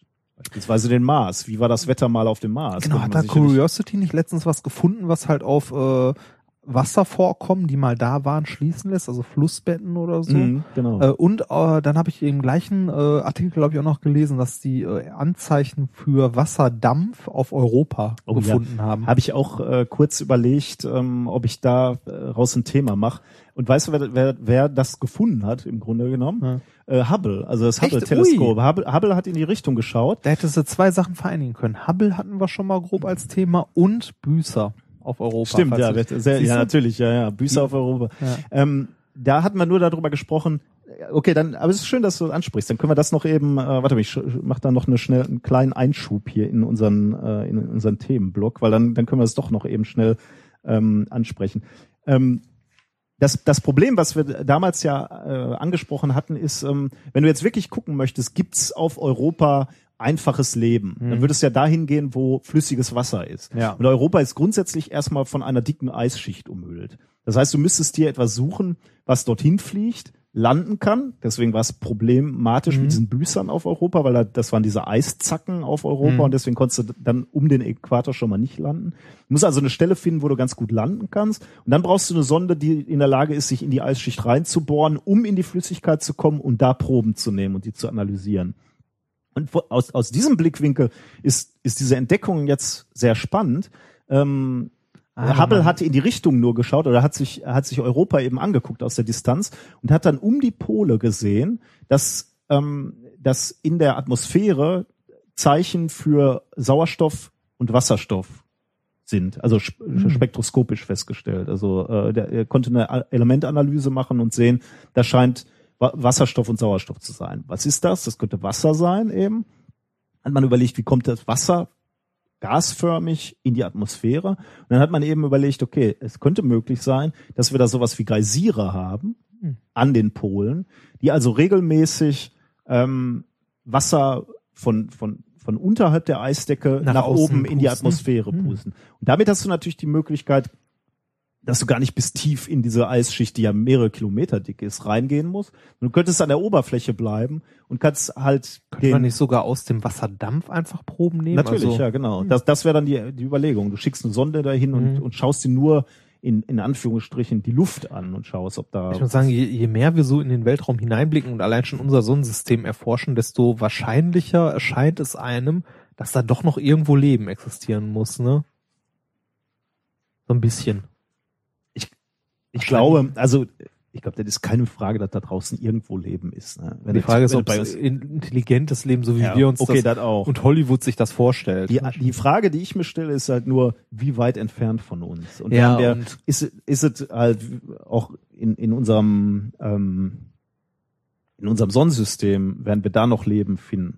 Das würde mir ja wirklich etwas bedeuten. ne? Wenn, wenn zu meinen Lebzeiten noch Leben irgendwo Auf Europa, sagen zum wir mal. Beispiel auf Europa Und sei es nur wird, Bakterien. Ja, das würde mir was bedeuten. Weil da wäre da wäre wirklich ein Paradigmenwechsel, weil man dann sagen würde, okay, im Moment muss oder kann man, weil weil es keine anderen Messwerte gibt, kann man davon auch ausgehen, dass es eben Leben wirklich eine absolute Ausnahme ist und die gibt's nur auf der Erde. Das ist der Mhm. ein, einzige Messwert, den wir haben. Ja, ja. Ähm, wenn, wenn es dann irgendwo da draußen auf irgendeinem äh, stupiden Mond, ne, sagen wir mal, Ja. der, der um irgendeinen anderen äh, Planeten äh, kreist, nämlich Europa, auch Leben gibt, dann kannst du nicht mehr davon ausgehen, dass es ein Ja. Einzelfall ist, sondern dann kannst du langsam äh, dich an, an den Gedanken gewöhnen, dass das überall da Dann ist auch die Frage, ob es dann ist. wieder ein Umdenken gibt, ob man dann anfängt, also ob die Weltgemeinschaft, die Menschen an sich wieder anfangen, mehr in Raumfahrt zu investieren oder sich zu fragen, äh, ob man vielleicht doch mehr gucken muss, was außen rum ist. Für die Religion wird das eine ganz interessante Sache, wobei die finden schnell eine Kurve. Wobei ich glaube nebenbei sowieso, äh, dass die Raumfahrt in gewisser Weise gerade eine, eine, eine Renaissance erlebt. Ähm, du hast ja sicherlich auch mitgekriegt, äh, dass unsere Freunde, die Chinesen, gerade eine Sonde Oh ja, auf ja, dem ja. Mond gelandet, Gelandet haben. haben. Ja, das habe ich auch mitbekommen. Seit, also ich, ich habe die genauen Zahlen jetzt nicht im Kopf, aber seit, seit der letzte Amerikaner, ähm, glaube ich, äh, den Planeten verlassen hat, ziemlich genau, warte, ich meine, das wäre ja um Weihnachten 77 gewesen, Hm. also auch wieder so ein Jahrestag jetzt gerade. Ähm, die erste Sonde, die sanft da drauf ge ge ge gelandet ist. Ne? Da hatte, hatten die Amerikaner, äh, auch die Russen natürlich, eine riesen Anstrengung unternommen, um, um zum Mond zu gelangen. Und dann war er praktisch 30 Jahre jetzt tote Nix, Hose. ne, Ne? ja. Das war er geschafft und das war's. Ähm, und jetzt haben es die, die, äh, die Chinesen geschafft, die auch mit großen Ambitionen da dran gehen. ne? Also das ist jetzt erstmal nur ein Gefährt, was da rumfährt, ein ferngesteuertes quasi. Ähm, aber die wollen ja, die, die haben ja Perspektive, da auch Leute hinzuschicken. Ja, die wollten ja so eine Station oder so Ja. bauen, ne? Und äh, die Inder sind auch dabei, ne? Das habe ich mitbekommen, ja. Da Ja. frage ich mich immer noch wie, aber die sind dabei, ja. Richtig. haben auch einen Satelliten hochgeschickt. Und, äh, und nebenbei, äh, da weiß man nicht, ob man trauen kann, aber gestern habe ich noch gelesen, die Iraner haben auch eine Rakete in die Umlaufbahn geschickt. Zum einen natürlich eine Demonstration der Macht, dass sie in der Lage sind, Raketen zu bauen. Du weißt, was das bedeutet. Umlaufbahn Ja, heißt, heißt- du kannst jeden Punkt der Erde erreichen. Ja, Nur noch den richtigen Kopf oben drauf ja, und du hast eine Atombombe, die überall einschlägt. ja. Also jedenfalls die Iraner auch.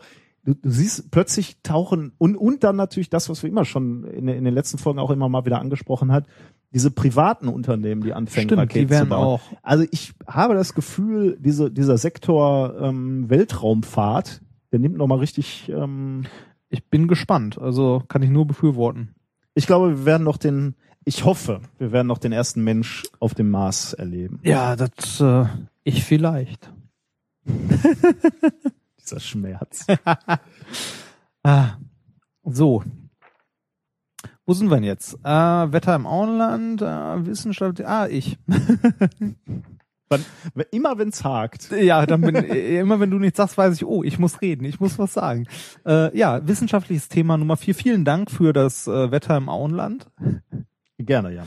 Ähm, wissenschaftliches Thema Nummer vier. Mein Salat bitte nur mit Olivenöl und äh, C60. Ich bin sehr gespannt. Ja, wir hatten ja äh, in Thema Nummer eins äh, die äh, Idee, so Hohlkäfigstrukturen von Molekülen Menschen zu injizieren, äh, das C60-Molekül zum Beispiel, und zu gucken, ähm, ist das, also kann man damit ähm, Drug Delivery betreiben, also kann man damit äh, Medikamente an Orte bringen und so weiter. Eine andere Frage, die sich aber stellt, ist, äh, so wie früher mit Asbest oder ähnlichem, ist das gesund? Ist das äh, nicht eventuell enorm schädlich für uns? Wenn, also es sind halt Sachen, die Strukturen, die so klein sind, Nanopartikel, die äh, sind, also die gehen durch Zellmembranen durch und so, das will man da Hat haben. man immer ein bisschen so, ne? Respekt, ne? Genau. Also man geht an die Sache ja heute eigentlich ein bisschen vorsichtiger dran als damals zum Beispiel mit der Radioaktivität. Äh, ich meine, das war so toll, als man das erfunden hat. Das hat man überall reingepackt. Also Mhm. äh, in Cremes, in Farbe, Zahnpasta habe ich letztens noch ein Bild von gesehen. Radioaktive Zahnpasta. Ähm, da stand da, Was sollte das? da stand fett da drauf, radioaktive Zahnpasta. Tötet in zwei Minuten alle Keime oder so. Ach, da kommt man nicht mal auf die Für ein Idee. strahlendes Lächeln. kommt man nicht mal auf die Idee, dass das vielleicht. Die haben das früher überall reingepackt. Es gab auch äh, für medizinische Anwendungen so Wasserbehälter, wo so ein dicker äh, ähm, Uran, ja, wo, ja, wo so ein Uranstab oder so in der Mitte halt steckte, der das Wasser energetisiert hat. Oh. Ja, ja, hat, das hat er dann tatsächlich. Nur nicht so gesund, aber also man hat das früher in jeden Scheiß reingepackt, in Schminke und so weiter. Deshalb, äh, ma- man weiß aber mittlerweile, das ist vielleicht nicht ganz so gesund, da sollte man vielleicht mal vorsichtiger werden. So, jetzt gibt's ähm, zu äh, C60 dieses tolle Molekül, was äh, ja vor äh, längerer Zeit mittlerweile ähm, entdeckt wurde. Ähm, gibt's diverse Studien, also relativ viele, die äh, untersuchen halt, wie es äh, mit dem C60 aussieht. Als Beispiel, ähm, ob das schädlich ist und so weiter. Und die meisten kommen halt zu dem äh, Punkt, dass es unbedenklich ist. Also es wird meist unbedenklich eingestuft. Eindeutige Toxi äh, Toxizität ist aber nicht geklärt. Also ne, ist halt noch so Da kann man vieles wahrscheinlich auch in der Langzeitwirkung erkennen. Richtig, und man kann ja auch, also und äh, wahrscheinlich ist auch noch ein, ein großer Punkt dabei, da will keiner den Kopf hinhalten. Ja, natürlich. Ja. ist, ne, also ich es wird nicht denjenigen geben, der aufsteht und sagt, könnt hier, ihr. hier ist Haut ungefährlich, ist ungefähr, ja genau, weil wenn dann nämlich rauskommt, nee, könnt ihr doch nicht, dann ist für den vorbei. ne?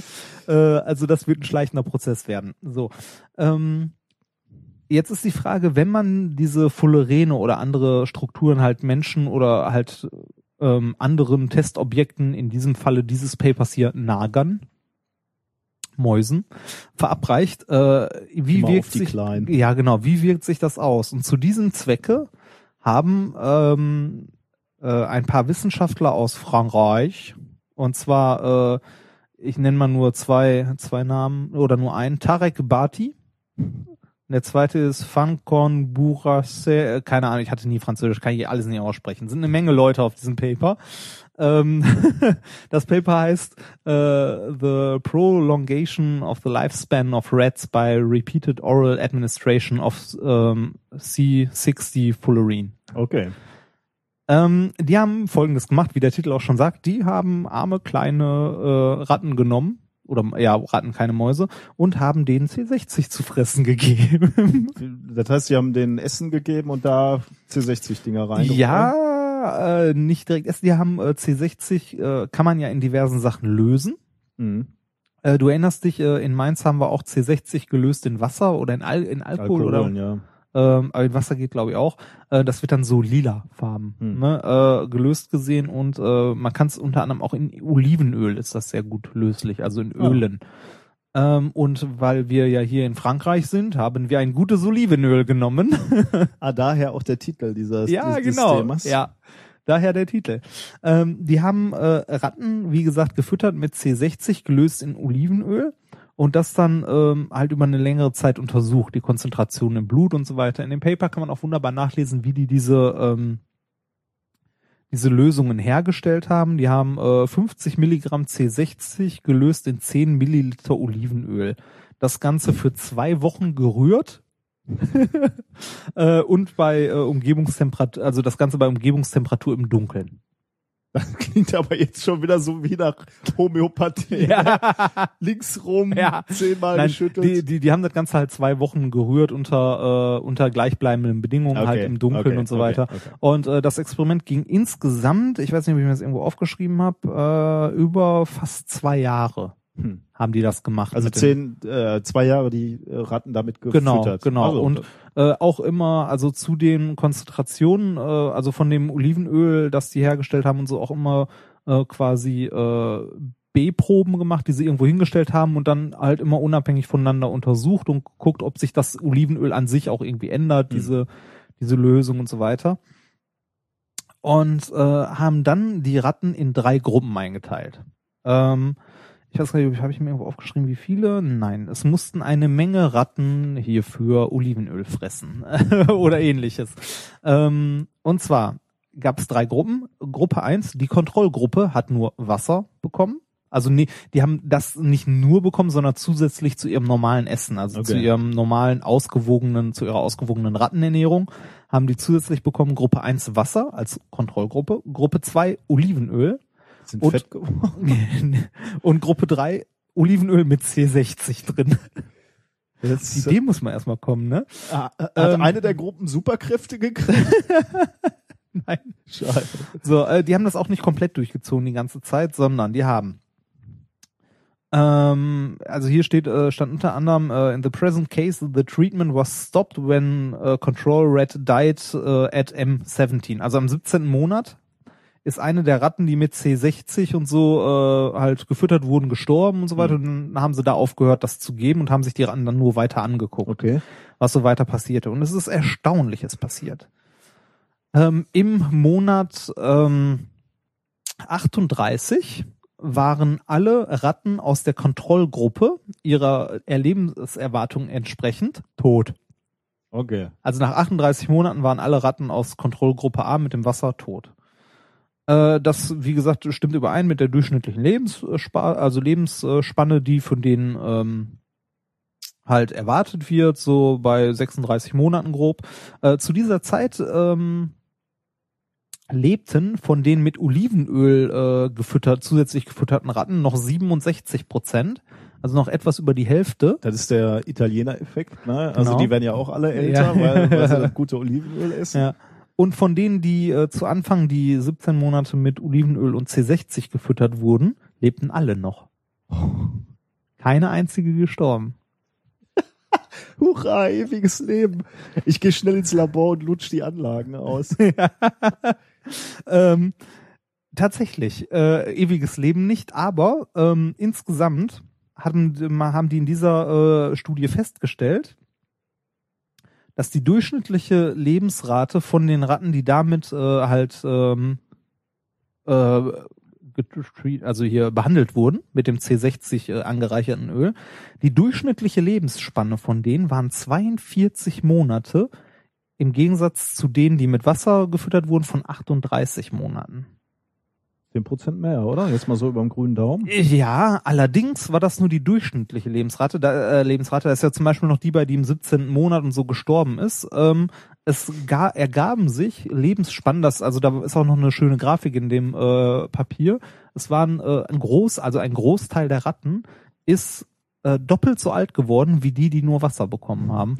Ge- Und gibt es da irgendwelche, also ist äh, der Effekt kommt jetzt Also das ist nicht nur so ein, so ein Olivenöl-Effekt, sondern Nee, äh, die Oliven, also du siehst äh, in dem Bild sehr schön die drei Klassen. Äh, Mhm. Gruppe 1 Wasser, alle tot, ein paar Monate später Olivenöl, alle tot und ein paar Monate später dann nochmal die Olivenöl C60 alle tot. und gibt es irgendwelche Hypothesen? woran Äh, ja, äh, die, es wird geschätzt, verantwortlicher Mechanismus könnte sein, äh, die Reduzierung von oxidativem Stress, weil die C60-Moleküle äh, wunderbare äh, Oxidationsmittel sind äh, und das die, äh, den oxidativen Stress in der Zelle verringert.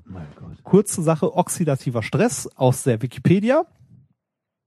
Normale Zellen im Organismus halten ihre Fähigkeit, reduzierende oder oxidierende Stoffe zu neutralisieren, aufrecht, indem sie oxidierende bzw. reduzierende Stoffe bevorraten. Ein Ungleichgewicht zwischen diesen Pools, das die normale Reparatur- und Entgiftungsfunktion einer Zelle überfordert und folglich zu einer Schädigung aller zellulären und extrazellulären äh, Makromoleküle führt, wird als oxidativer Stress bezeichnet. Also eine Zelle hat die Möglichkeiten, Stoffe, die an ihr vorbeikommen oder eindringen oder was auch immer, zu reduzieren oder zu oxidieren. Ja. Indem sie halt äh, entsprechende Stoffe für die jeweilige Aktion bevorratet.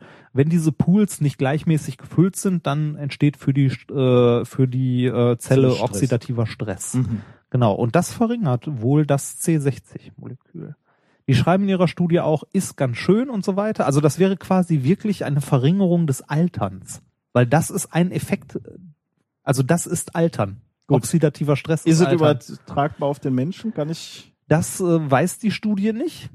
Ähm, allerdings sagen sie, es ist jetzt nur eine Studie mit äh, halt einer diversen, es ist zwar schon signifikant halt messbar, allerdings ist es nur eine Studie. Ja, ja. Da müssen halt ein paar mehr noch kommen und so weiter, aber es ist trotzdem ein sehr interessanter Effekt.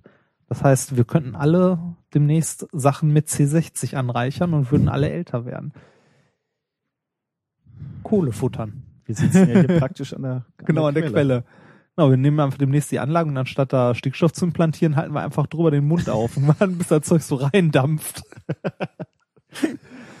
ja, ja, wir brauchen mehr C60 in unserem Essen. Das sind doch mal Lebensmittelzusätze, die man haben will, oder? Ich freue mich ja schon, dass es eine, eine gute Nachricht ist quasi. Normalerweise hätte ich jetzt erwartet, dass wir da irgendwie ähm, gezeigt wird, wie, wie gefährlich das Zeug ist. Ja, man, man muss auch sagen, die Forscher waren selbst erstaunt Ja, über das glaub ich, Ergebnis. ja. Also, dass die Ratten halt wirklich so alt geworden sind. Aber wie gesagt, war jetzt nur eine Studie. Wer weiß, vielleicht standen die anderen auch irgendwo im Durchzug im Labor oder so. Und Ja. die, die Ratten halt nicht. Oder die waren näher an der Heizung. Es muss halt wi- wiederholt werden in anderen Laboren Genau. beziehungsweise durch durch andere Studien quasi quasi bestätigt werden. Aber, Aber ist schon interessant. Ja, Finde ich cool. unerwartet und Ja. ähm, überraschend. uh, ich bin überrascht. Weißt du, wie hier diese Musik reinschleimt? Ja. Ich glaube, es weihnachtet. Boah, das ist schon so kitschig, ne? Das ist so hart. ich glaube, es weihnachtet. mein, es wird mir auch warm ums Herz. Ja, mir auch. Das könnte aber auch der Glühwein sein. Ja, ähm, ich glaube, es ist an der Zeit, War der Weihnachtsmann hier? dass wir beschert, beschert werden äh, von uns gegenseitig. Ja.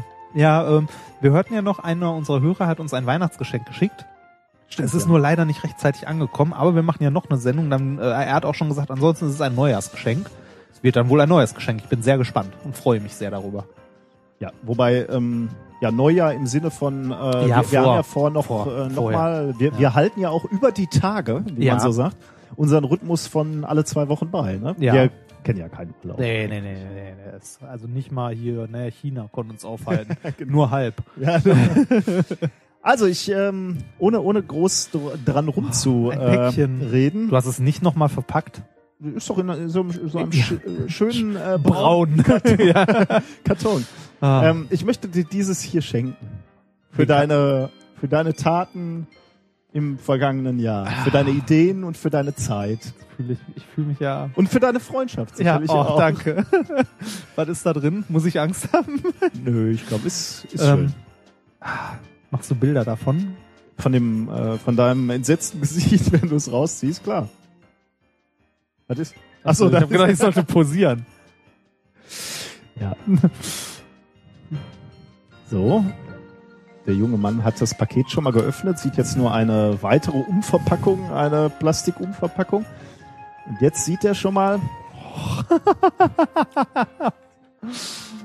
Oh, sehr schön. was ist es? Es ist eine Tasse. Eine Tasse. Es gibt tatsächlich eine gut verpackte Tasse. Thank you for your order. Oh, hab ich die Rechnung. Oh, wie geil ist die denn bitte? Ist ja super. Ja, es ist Eine, es ist eine methodisch inkorrekt Tasse. Oh, Genau, da- ja. Fächerübergreifend, abwechslungsreich, unstrukturiert, hoffnungslos, subjektiv und immer garantiert methodisch inkorrekt. Ed Minkorrekte, der wissenschaftliche Podcast. methodisch minus inkorrekt. Halt mal die, die Tasse gerade ruhig, genau. Ja. Äh, diese Tasse äh, habe ich uns anfertigen lassen. Oh, sehr schön. Ähm, und wir. ist ja schon ähm, fast Merchandise, ne? Merchandise, Merch. Das- Da, da komme ich jetzt gerade drauf. Ich habe nicht eine machen lassen. oh nein, sondern Ich habe auch nicht zwei? machen lassen, weil ich wollte natürlich auch eine haben. Ja. Äh, es gab einen Rabatt. Ähm, äh, ich habe fünf machen Oh, lassen. Das heißt, es cool. drei Tassen, die noch keinen offiziellen Abnehmer haben. Wir können uns also in den Was nächsten. machen wir denn damit? Sollen wir Ja. die verlosen oder soll die, können sich die Leute die abholen hier? Bist du wahnsinnig? ja, du, ansonsten muss einer von uns zur Post fahren.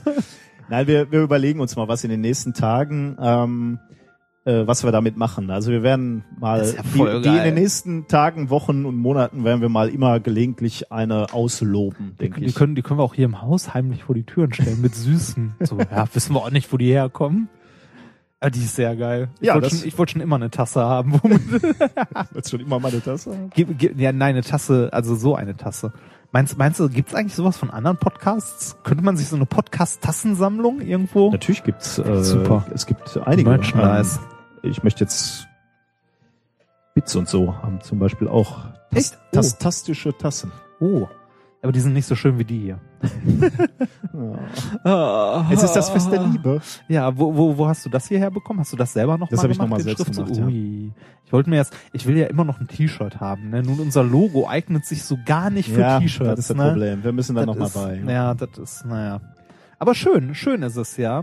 Und ähm, wie du weißt, habe ich vorhin nicht in der Arbeitszeit, sondern in der Freizeit. Bist du noch schnell zur Tankstelle? Genau. Und hast mir auch was, Nein, ich äh, hätte, als du besorgt auf den Sendungsplan ge Ich hab- gesehen hast, dass es äh, ich habe ja noch ein Backup-Geschenk.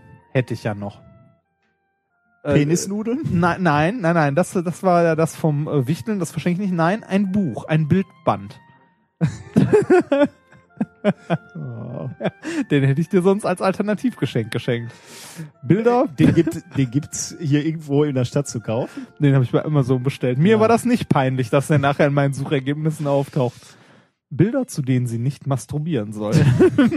das ist aber auch super lustig, das Ding. Nein, ich habe dir was anderes, äh, äh, eine andere Kleinigkeit äh, besorgt, die, ähm, zu der ich auch noch eine kleine Geschichte erzählen Oh. kann, wie ich sie besorgt habe. Ach so. Ähm, aber, aber das erst nachdem du es ausgepackt Gott hast gleich. Äh, nichtsdestotrotz äh, hoffe ich, dass du damit deine äh, groß, eine große Freude damit, also viel Freude damit hast. Ähm, äh, es wird dir den einen oder anderen Tag bestimmt versüßen und erleichtern. Ein oder Das ist, Tag. ja, es ist liebevoll eingepackt in einen Aldi-Prospekt. Was könnte es bei Aldi geben? Nein, das ist nicht bei Aldi gekauft. So, okay. Das ist woanders. Äh, oh. Oh. Ich sehe. Mein Gott. es ist eine Starbucks. Äh, Es ist eine Starbucks-Card. ja. Um deiner kleinen Schwäche für Karamellkaffee. oh, mein dunkelstes, mein Ja. dunkelstes Geheimnis. ja. Es ist eine Starbucks-Card, die einen gewissen Wert hat. Ähm, Was hast du denn da draufgeladen? Also, äh, wir wissen ja, dass Kaffee da schon unverschämt und du bekommst, du bekommst den einen oder anderen großen Macchiato dafür. den ein oder Ja. anderen. Wie viel Geld hast du denn da draufgeladen? nicht Bist du so, nein, nicht so viel. Es gab ab einem gewissen Betrag heute. Das, jetzt komme jetzt, jetzt komm ich zu der Geschichte von heute.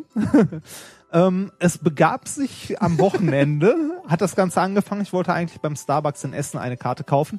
Als ich allerdings im Einkaufszentrum war, erstreckte sich die Schlange vor dem Starbucks bis äh, um die Ecke und war mir viel zu lang und ich wollte nicht. Daher äh, bin ich dann heute noch mal in Duisburg zum Starbucks äh, im Hauptbahnhof. Nein, äh, das Starbucks, bei dem ich war, das möchte ich nicht näher erwähnen. Es war der weltbeste Mitarbeiter dort. Er fragte mich, was kann ich für Sie tun? Ich sagte, ich hätte gerne eine Starbucks-Karte. Darauf sagte er, hm, das ist heute leider problematisch, da wir diese Karten heute nicht aufladen können, da wir ein Computerproblem haben. Oh. Dann sagte ich zu ihm, okay, dann hätte ich gerne zwei kleine heiße Schokolade mit Sahne. ähm, darauf sagte er, sehr gerne. Ähm, ich telefoniere mal kurz rum, ob hier in der Nähe nicht noch ein Laden ist, bei dem das funktioniert. Auf den Kakao lade ich sie dann ein. Oh, oh, das ist doch nicht schlecht. Fand ich super nett. Ja. Also der hat uns dann zwei äh, kleine Kakao mit Sahne gegeben und hat noch rumtelefoniert und hat dann festgestellt, dass in einem anderen Starbucks, in einer Stadt, die ich nicht näher nennen möchte, weil ich die Mitarbeiter nicht in Schwierigkeiten bringen möchte, ähm, ein weiterer Laden ist, äh, wo man diese Karte eventuell erwerben könnte. Und zufällig gab es heute noch eine Aktion bei Starbucks und zwar ab einem gewissen Betrag, g- dem man diese Karte halt äh, kauft oder auflädt, gab es ein Freigetränk. Hm. Was mich noch zu einem großen Karamell-Latte Macchiato führte, was meine Kalorienzahl für heute komplett dann abgedeckt hat. Und Mein so Gott. bin ich dann zurückgekommen und habe dir dieses äh, kleine Weihnachtspräsent überreicht. Und äh, jetzt habe ich da äh, Geld drauf und kann dafür. Genau, ähm, dafür kannst du Kaffee trinken gehen. Aha. Äh, und da, da gibt's jetzt auch Rabatt, die kann ich wieder neu aufladen. Die, genau, da, da gibt's noch viel mehr. Die kannst du, du bist jetzt quasi im Club. die kannst du dir registrieren auf dich, die kannst du dann neu aufladen noch und du sammelst Punkte und wirst dann Premium-Member. Dann hast du nämlich irgendwie ab dem 15. Kaffee oder so. Also je, nee, jedes 15. Getränk ist gratis. Äh, und du sammelst irgendwie auch Punkte. Keine Ahnung, weiß ich nicht. Aber es gibt irgendwann gratis Kaffee. Ja. Ich hoffe, das äh, trifft deinen Geschmack. Ja, also im wahrsten Sinne des Wortes. Du, du kannst, du kannst alternativ auch noch Bilder, zu denen man nicht masturbieren sollte, haben. Na, ich bedanke mich Ja. recht, recht herzlich. Ähm, Starbucks ist ja in gewisser Weise so ein bisschen mein Untergang. ne? Ja, und jetzt, jetzt dachte ich mir, jetzt kannst du ein, zweimal zu Starbucks gehen, äh, ohne, Ohne. schlechtes Gewissen haben zu müssen, äh, zu viel Geld für einen guten Kaffee auszugeben. Ich, ähm, Das heißt, wenn du jetzt an einem Starbucks vorbeikommst, kannst du sagen, boah, da gehe ich jetzt hin, da. Und das Schöne ja ist, nix. jetzt genau, jetzt musst du nicht mal Geld auf den Tisch legen, jetzt kannst du so aus der, kannst du halt zeigen, du gehörst mit dazu, kannst aus der Tasche die Karte rausziehen und die auf den Tresen hauen. na, ich bin so abhängig von eurem Zeug, dass ich sogar die, die Karte habe. Ich habe, ähm, es wird diskutiert oder verhandelt mit der Stadt Bottrop, ob in Bottrop das äh, deutschlandweit erste Starbucks Drive-Thru-Restaurant, Café, wie auch immer man das nennen möchte, eröffnet wird. Warum Diskussion? Warum machen die das nicht einfach auf? Ja, die Anwohner sind da nicht so begeistert von Ah. irgendwie, die haben Angst, dass es laut wird. Ich hingegen habe etwas Angst davor, da- dass ich dann arm Nach werde. Bottrop fahren? Ja, Oder gut. kommst du da vorbei? äh, Bo- Bottrop, je nachdem, wo sie das hinbauen, ähm, liegt das auf meinem Nachhauseweg oder Hinweg zur Hm. Universität. Und das wäre ein Desaster. Ja, du hast ja jetzt äh, für ein, zwei Mal die äh, Ja, noch. Ja, aber die ist dann halt irgendwann leer. Die und ist dann irgendwann leer, Stehe ja. ich doof da. Weil, also, das, was mich gelegentlich davon abhält, äh, meine Stimmung durch ein Karamell Macchiato ähm, wieder nach oben zu schrauben, ist die Entfernung, die ich zum nächsten Starbucks. Also ich müsste in die Stadt und in der Stadt bin ich als äh, soziopathischer Physiker nicht so gerne. Ja, und das ist ja auch immer noch, also, also ich muss sagen, wenn ich nach Starbucks gehe, also ich trinke da auch gerne Kakao oder einen Kaffee oder so, aber schwingt doch immer so ein bisschen mit, so, ist das nicht viel zu teuer? Ja, mitschwingen ist gut. Ja. Das wird dir mit einer dicken Preiskeule um die Ohren gehauen. aber jetzt kannst du äh, ein Macchiato, ein Stückchen Kuchen genießen und glücklich sein. Ich danke dir. Das war die erste Schön. Bescherung ähm, Ja. des Jahres für uns, oder? Also wenn man wenn man das mich wahrscheinlich auch die letzte. was? Nein. Das Kampfwichteln, wenn man das Kampfwichteln nicht dazu zählt, war das die erste. Richtig, richtig. Ja, das Kampfwichteln war ja auch eher der Kampf, nicht die Scheißsachen zu kriegen, ne?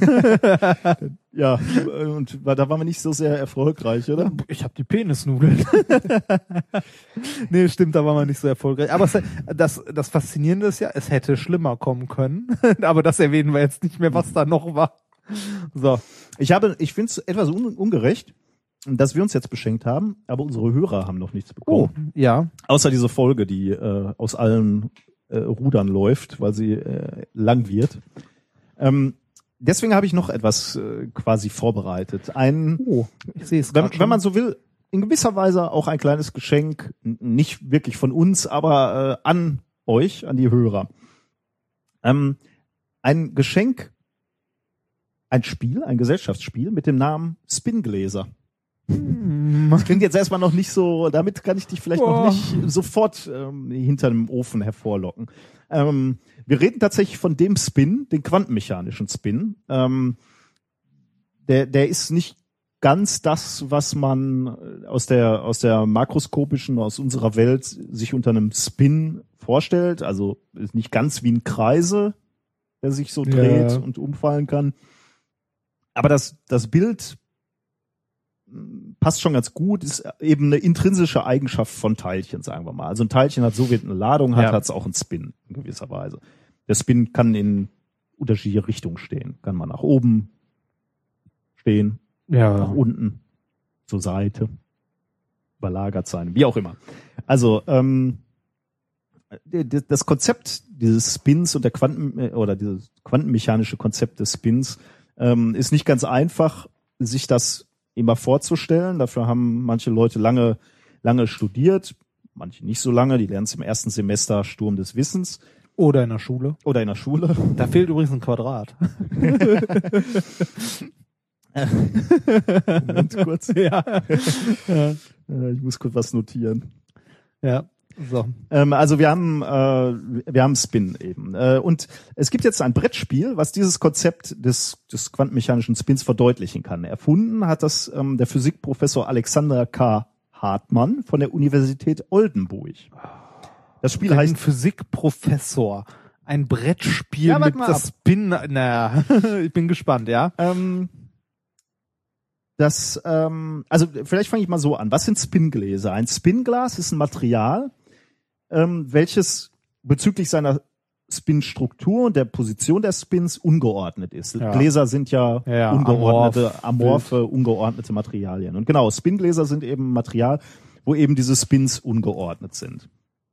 Ähm, ein bisschen mit anderen Worten ausgedrückt, das Material enthält dann, wenn wir jetzt ein bisschen physikalischer werden oder jetzt zu spezifisch zu werden, also dieses Material enthält ferromagnetische und antiferromagnetische Bindungen. Ähm, in beiden Bindungen sind auch die Elektronen für die Bindung zwischen unterschiedlichen Atomen verantwortlich. In ferromagnetischen Bindungen ähm, sind allerdings gleiche Spins energetisch bevorzugt. Also die bilden sich aus, diese Bindungen, wo, wo die Spins von zwei Teilchen in die gleiche, Richtung, zeigen. Und in antiferromagnetischen ähm, äh, ist energetisch bevorzugt, äh, eine Bindung zu haben zwischen zwei ungleichen Spins. Und das ist physikalisch jetzt hochinteressant, sich so ein Material anzugucken, wo beides drin ist, antiferromagnetische und ferromagnetische Bindung, weil die Frage ist, ähm, du, also du hast ganz viele Atome, du hast ganz viele unterschiedliche Bindungen. Wie wird sich dieses Material ausrichten? Also wie, wie schnacken die Bindungen um und wie, wie findet dieses Materi Material seinen energetisch niedrigsten äh, Zustand quasi? Das ist übrigens nicht nur interessant für, für so, ja, skurrile, abstrakte Materialien wie Spingläsern, sondern du, du hast eine, sehr starke Überlappung mit äh, mathematischen Studien in, in komplexen Prozessen. Zum Beispiel sagt dir das was, äh, das äh, Traveling Salesman Problem. Nee, nie gehört. Ähm, du, du, das, das ist ein Problem, wo du sagst, du hast einen Handelsmann und der soll von Stadt zu Stadt reisen. reisen. Der soll den kürzesten Weg finden ähm, und äh, jede Stadt nur einmal besuchen. Mhm. Das heißt, wenn du das jetzt aufmalst auf so einem Blatt Papier, hast du halt ganz viele Punkte, die musst du alle verbinden mit einem Weg, der möglichst kurz ist. Mhm. Äh, und in jeder Stadt darf er nur einmal gewesen sein. Ähm, das, ist, das ist eine relativ leichte Aufgabe, wenn du das mal so selber hinzeichnest Ja, für halt. wenig Städte, für kleine Ends. Wenn es viele Städte wird, wird es aber zunehmend komplex bis unmöglich. Also Mhm. da rechnest du halt. Ähm, wie würde man sowas rechnen? Ähm, Brute Force, alles, alle Möglichkeiten durchrechnen, wird halt unglaublich komplex, wenn du, Mhm. wenn du viele Städte, viele Möglichkeiten hast. Ähm, und deswegen sucht man danach nach guten Algorithmen, um sowas zu errechnen, solche, solchen, also in dem Fall die optimale Route für den Handelsmann, aber eben auch für, für diese Spingläser willst du herausfinden, wie, wie kann man relativ zügig rechnen, wie sich so ein Material verhält. Dann, ähm, und de deswegen hat es tatsächlich reale, ähm, reale Anwendung quasi im echten Leben. Übrigens auch für Airline-Scheduling oder, oder so, oder Mustererkennung äh, Mhm. sind, sind auch Methoden, Algorithmen, wo du sowas brauchst. Jetzt erkläre ich dir in, nur in, in Ansätzen mal das Spiel, damit du dir vorstellen kannst, wie, wie das ähm, wie das abläuft, ähm, weil du gerade zu Recht schon kritisiert hast, oh Gott, ein Physiker, der sich ein Spiel ausdenkt. Kennst du das Spiel Othello? Nee, ne? Das ist dem in gewisser Weise ein bisschen. Ich bin so die Nintendo-Generation. Ah, okay. Ich kenne die Dinger, aber ähm, ist, ist dem Spiel, also wer Othello kennt, äh, der wird jetzt merken, das ist so ein bisschen ähnlich. Also äh, in, in Professor Hartmanns Spiel gibt es zwei Spieler. Einer hat weiße Spins, also weiße Punkte, und der andere schwarze Punkte, schwarze Spins. Ähm, du willst möglichst viel von deinen Chips Punkten auf dem Spielfeld haben und ich möglichst viele von meinen. Du kannst in jeder Runde jetzt entweder einen von deinen Punkten setzen auf vordefinierte Felder auf dem Spielfeld oder du kannst Bindungen setzen. Das sind so Stäbchen, sagen wir mal, ferromagnetische oder antiferromagnetische, die dann Spins, die schon auf dem Spielfeld sind, verbinden. Mhm. Äh, setzt du eine ferromagnetische Bindung, wollen die Spins gleich sein. Also ferromagnetische Bindung äh, verbinden Punkte mit der gleichen Farbe, antiferromagnetische unterschiedliche Punkte. Mhm. Wenn du jetzt ähm, wenn du jetzt ein, äh, so einen Bindungstyp setzt, kannst du mit dem Setzen des Bindungstyps auch erzwingen, dass mein Punkt umswitcht, mein Spin Aha. umswitcht auf deine Seite. das heißt, ich kann dann quasi, wenn ich von meinem eine Verbindung zu deinem mache, kann ich deinen Stein da wegnehmen und meinen dafür da Genau, ja. Und wir halten im Hinterkopf, Ziel ist, möglichst viele von Mhm. deinen Steinen auf dem Feld zu haben. Ähm, genau, das ist im Grunde genommen äh, schon schon schon das Spiel. Allerdings gibt's noch ein paar Actionkarten, so äh, beispielsweise eine Bindung wird wieder vom Brett genommen oder so. Also da gibt's noch so zu, Ja, Zusatzaktionen. das wollte ich gerade sagen, das kann man doch sonst wahrscheinlich gar nicht so unkompliziert ausrechnen, oder? Weil, ähm, also nicht, nicht ganz so leicht, aber auch nicht zu kompliziert, oder? Weil der eine würde im Idealfall halt versuchen, immer halt, also es gibt äh, so Extremszenarien, ne? Der eine versucht immer Teilchen zu setzen für sich und niemals Bindungen. Der andere setzt immer ein Teilchen und dann eine Bindung. Was den Vorteil für ihn hat, dass seine Teile nicht umgedreht werden Hm. können. Ähm, ja, doch, da. Ja, ich glaube, da- da- das ist genau das, was, was ich schon so im Ansatz faszinierend finde an dem Spiel. Ich glaube, die Regeln sind relativ schnell äh, verstanden. Man kann relativ schnell starten in das Spiel. Hm. Ähm, die Barriere ist also niedrig, aber ich glaube, die taktische Tiefe ist gar nicht Stimmt, mal so dann, gering. dann geht's noch weiter, ne? Weil dann äh, kommen Störungen rein, du kannst dich mal anders verhalten, als du erwarten würdest. Ich glaube, da ist, da ist eine ganz schöne taktische Tiefe drin. Also, ähm, sehr interessant, äh, würde ich sagen.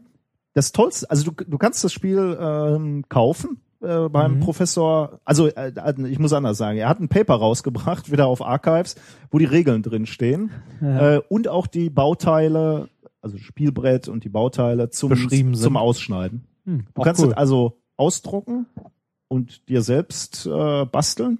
Du kannst es aber auch kaufen für 14,50 Euro. Steht auch in diesem Paper, äh, wo du das bestellen kannst. Äh, packen wir die Show Notes. Also ein ideales Nerdgeschenk aus zwei Gründen. Erstens ist das Thema schon nerdig. Äh, und wir Nerds tendieren ja dazu, viel zu spät Geschenke zu kaufen. ja, richtig. Kann man noch mal so schnell. Das kann man noch schnell basteln am Ja. Heiligabend. Wobei, wie lange hat das gedauert? Wann hast du die bestellt, die Tassen? Ja, da war ich wieder früh dran. Das ist fast ekelhaft, wie gut du vorbereitet bist. Ist, ja, Ja, so, so ist es immer. so. Hast du gestern meinen Tweet gesehen, äh, wie ich Weihnachtsschmuck? Ähm, Ja, habe ich. Äh, habe ich, glaube ich, auch retweetet. Kann sein, ja. Ich habe äh, Star Wars, wie heißt denn das? Eiskristalle? Man, man, man hat ja im Kindergarten hat man das ja gemacht. Man, man faltet so Blätter. genau, Blatt äh, 20 mal falten und dann möglichst schneidet man Ecken irgendwie rausschneiden Genau. und dann gucken. klappt man es wieder auf und dann, bah, dann sieht es aus wie so ein, Ja. äh, wie so ein äh, Eiskristall. eigentlich. Oder durchlöchertes Papier. Ja, je nach Begabung. Ja. Ich habe das gestern mit äh, mit Star Wars. äh, Also ich habe hab eine Webseite gefunden, die ähm, Star Wars Figuren quasi in diese Kristalle rein modelliert. Äh, und das äh, habe ich dann mal ausprobiert mit einem Darth Vader. Kompliziert zu schneiden?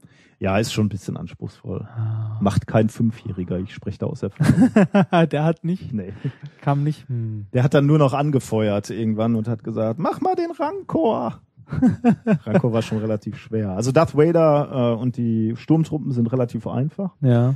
Ähm, alles andere Ja. wird dann schon etwas schwieriger. Kriegt Aber- man halt auch nicht so geschenkt, ne? Ist Halt. Genau, ja. Aber äh, auch das verlinken wir nochmal, falls ihr auch eine äh, Star Wars Weihnacht feiern wollt. Könnt ihr auch noch schnell basteln. Ja. Ein Todesstern, ein Todesstern auf dem Weihnachtsbaum obendrauf. Ah. Ja, ich glaube, Oh, fand ich übrigens sehr schön bei dem äh, bei der Chemie-Weihnachtsfeier die Idee, aus einem äh, Molekülbaukasten Weihnachtsschmuck zu basteln. Weihnachtsbaumschmuck. Genau, ne? Weihnachtsbaumschmuck. Also so, so Methaneimer irgendwo an die Tanne zu hängen, fand ich Wo, großartig. wobei das natürlich schon grenzwertig nerdig war, als Ich fand dann die super. Leute, als der Chef dann äh, sagte, äh, Dennis, was ist das für ein Molekül, was du da gebastelt hast? Und dann wurde kurz diskutiert, welches Molekül da am Baum ja. hängt. Ja, da müssen wir leider uns zurückziehen. Ja gut, da war noch äh, ein Methan war da. ne? das hätte man noch erkannt. Ja, das hätten wir Also- noch erkannt, aber da, da hört's dann aber auch auf. Ja, genau. Ja, wir kommen, äh, auch diese weihnachtliche Sendung kommt langsam an ein Ende. Aber schön war es. Ja, oder? schön war's. Es war besinnlich. Ja. Es war, ähm, wir waren etwas wenig, wir waren etwas weniger wissenschaftlich, ne? Wir haben viel geplaudert Ja, heute, ja, aber ja. das muss ja vielleicht auch mal Dafür sein. haben wir Plasma in der Mikrowelle gemacht. Beim zweiten Versuch. Beim dritten, zweiten. Beim Dr dritten. dritt, dritten Versuch, richtig. wenn ihr nur wüsstet, wie oft wir geschnitten haben. Was schneiden das hier doch alles ungeschnitten live? Ja, haben wir heute was gelernt. Ja, äh, dass äh, es im Internet grausame Musik gibt. Und grausame äh, Soap Operas. oh ja, oh ja. Nein, was, was heißt grausam? Äh, ich bin gespannt, wie es mit der Nele Boah, die weitergeht. gucke ich mir heute Abend ohne Scheiß, die gucke ich mir heute Abend noch an. Ne? Das, Ich kann kaum den 20. abwarten, um zu sehen, wie es weitergeht. ja. Siehst du, und schon sind wir gefangen. Ich so fängt es an. Ich freue mich darauf. Ich habe heute gelernt, was habe ich denn heute gelernt in deinem ersten ähm, Thema? Ähm, dass Filme aus, aus der Mitte der 60ern mit, äh, mit schlimmer Musik unterlegt sind. Aber dass man auch ähm, neue, neuartige Käfigmoleküle errechnen kann, sich ausdenken kann. Die Uh. allerdings noch darauf warten, Gemacht zu werden. gemacht zu werden. Ja. Und äh, ich habe aus deinen Themen heute gelernt, dass, äh, was waren die nochmal?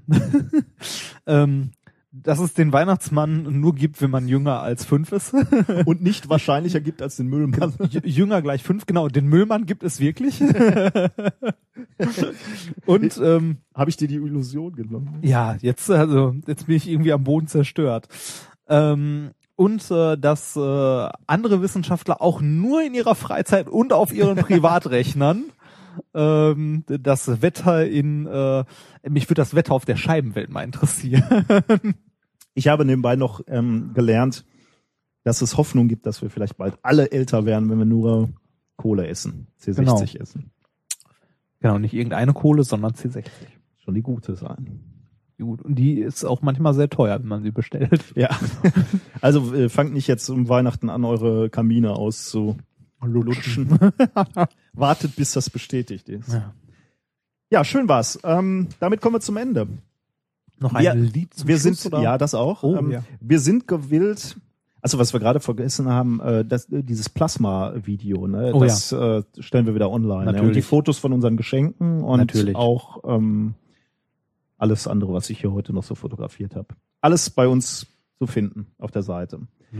Wir sind gewillt, noch eine Folge in diesem Jahr aufzunehmen. Ja. Kurz vor äh, Silvester. Ich glaube, das müsste so der 30., 31. sein. Ich glaube, wir schieben es tatsächlich ähm, am 31. ist der Dienstag. Da Oh, schieben ja. wir es raus. Ja. Ähm, wir versuchen über die Tage, über die Jahre, wie sagt man, über die Jahre den, den Rhythmus beizubehalten. Jo. Ich hoffe, das klappt.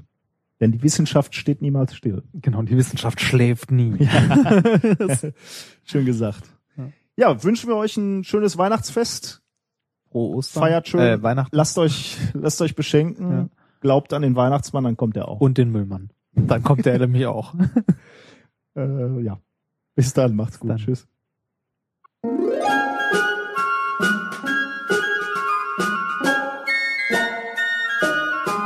Oh, the weather outside is frightful, but the fire is so delightful. And since we've no place to go, Make it so. Make it so. Make it so. Man, it doesn't show signs of stopping. And I brought me some tea Earl Grey hot. The lights ah. turned way down low. Make it so. Make it so. Make it so. When we finally kiss. Good night. How I hate going out in the storm. But if you... Really? Shut up, Wesley! All the way home, I'll be Warm. Oh, the fire is slowly dying. And my dear, We're still goodbye, then. But as long as you love me, so, make it so. make it so. Make it so.